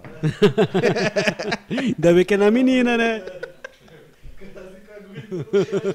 Ai, ai. Du, obrigado, Fabi, brigadão mesmo. Que Deus abençoe demais vocês. Prosperem muito mais mesmo. E, meu, continuem levando esse ensinamento aí para as famílias, porque a gente precisa mesmo, né? No mundo que a gente tá hoje, é só informação, conhecimento mesmo para mudar mesmo, para ter essa transformação que você falou, cara, de verdade. Pessoal, obrigado por vocês estarem aí Valeu, assistindo a gente. gente. Já estamos batendo aí quase o quê? 130 mil inscritos no nosso Instagram. O pessoal tá gostando pra caramba, Muito. né? O pessoal tá gostando muito. Cara, brigadão mesmo. Vai no nosso YouTube, se inscreve lá no nosso canal, Dá um joinha, dá um joinha e Nossos- você que não gostou, pode dar um dislike também. não tem problema. Não tem problema, gente. Mas Importante- manda por que deu dislike, É. né? Falar, não gostei porque importante é interagir. É. E também tô cagando aí pra sua opinião. gente, tamo Gente, junto aí. Falou, abraço. Valeu.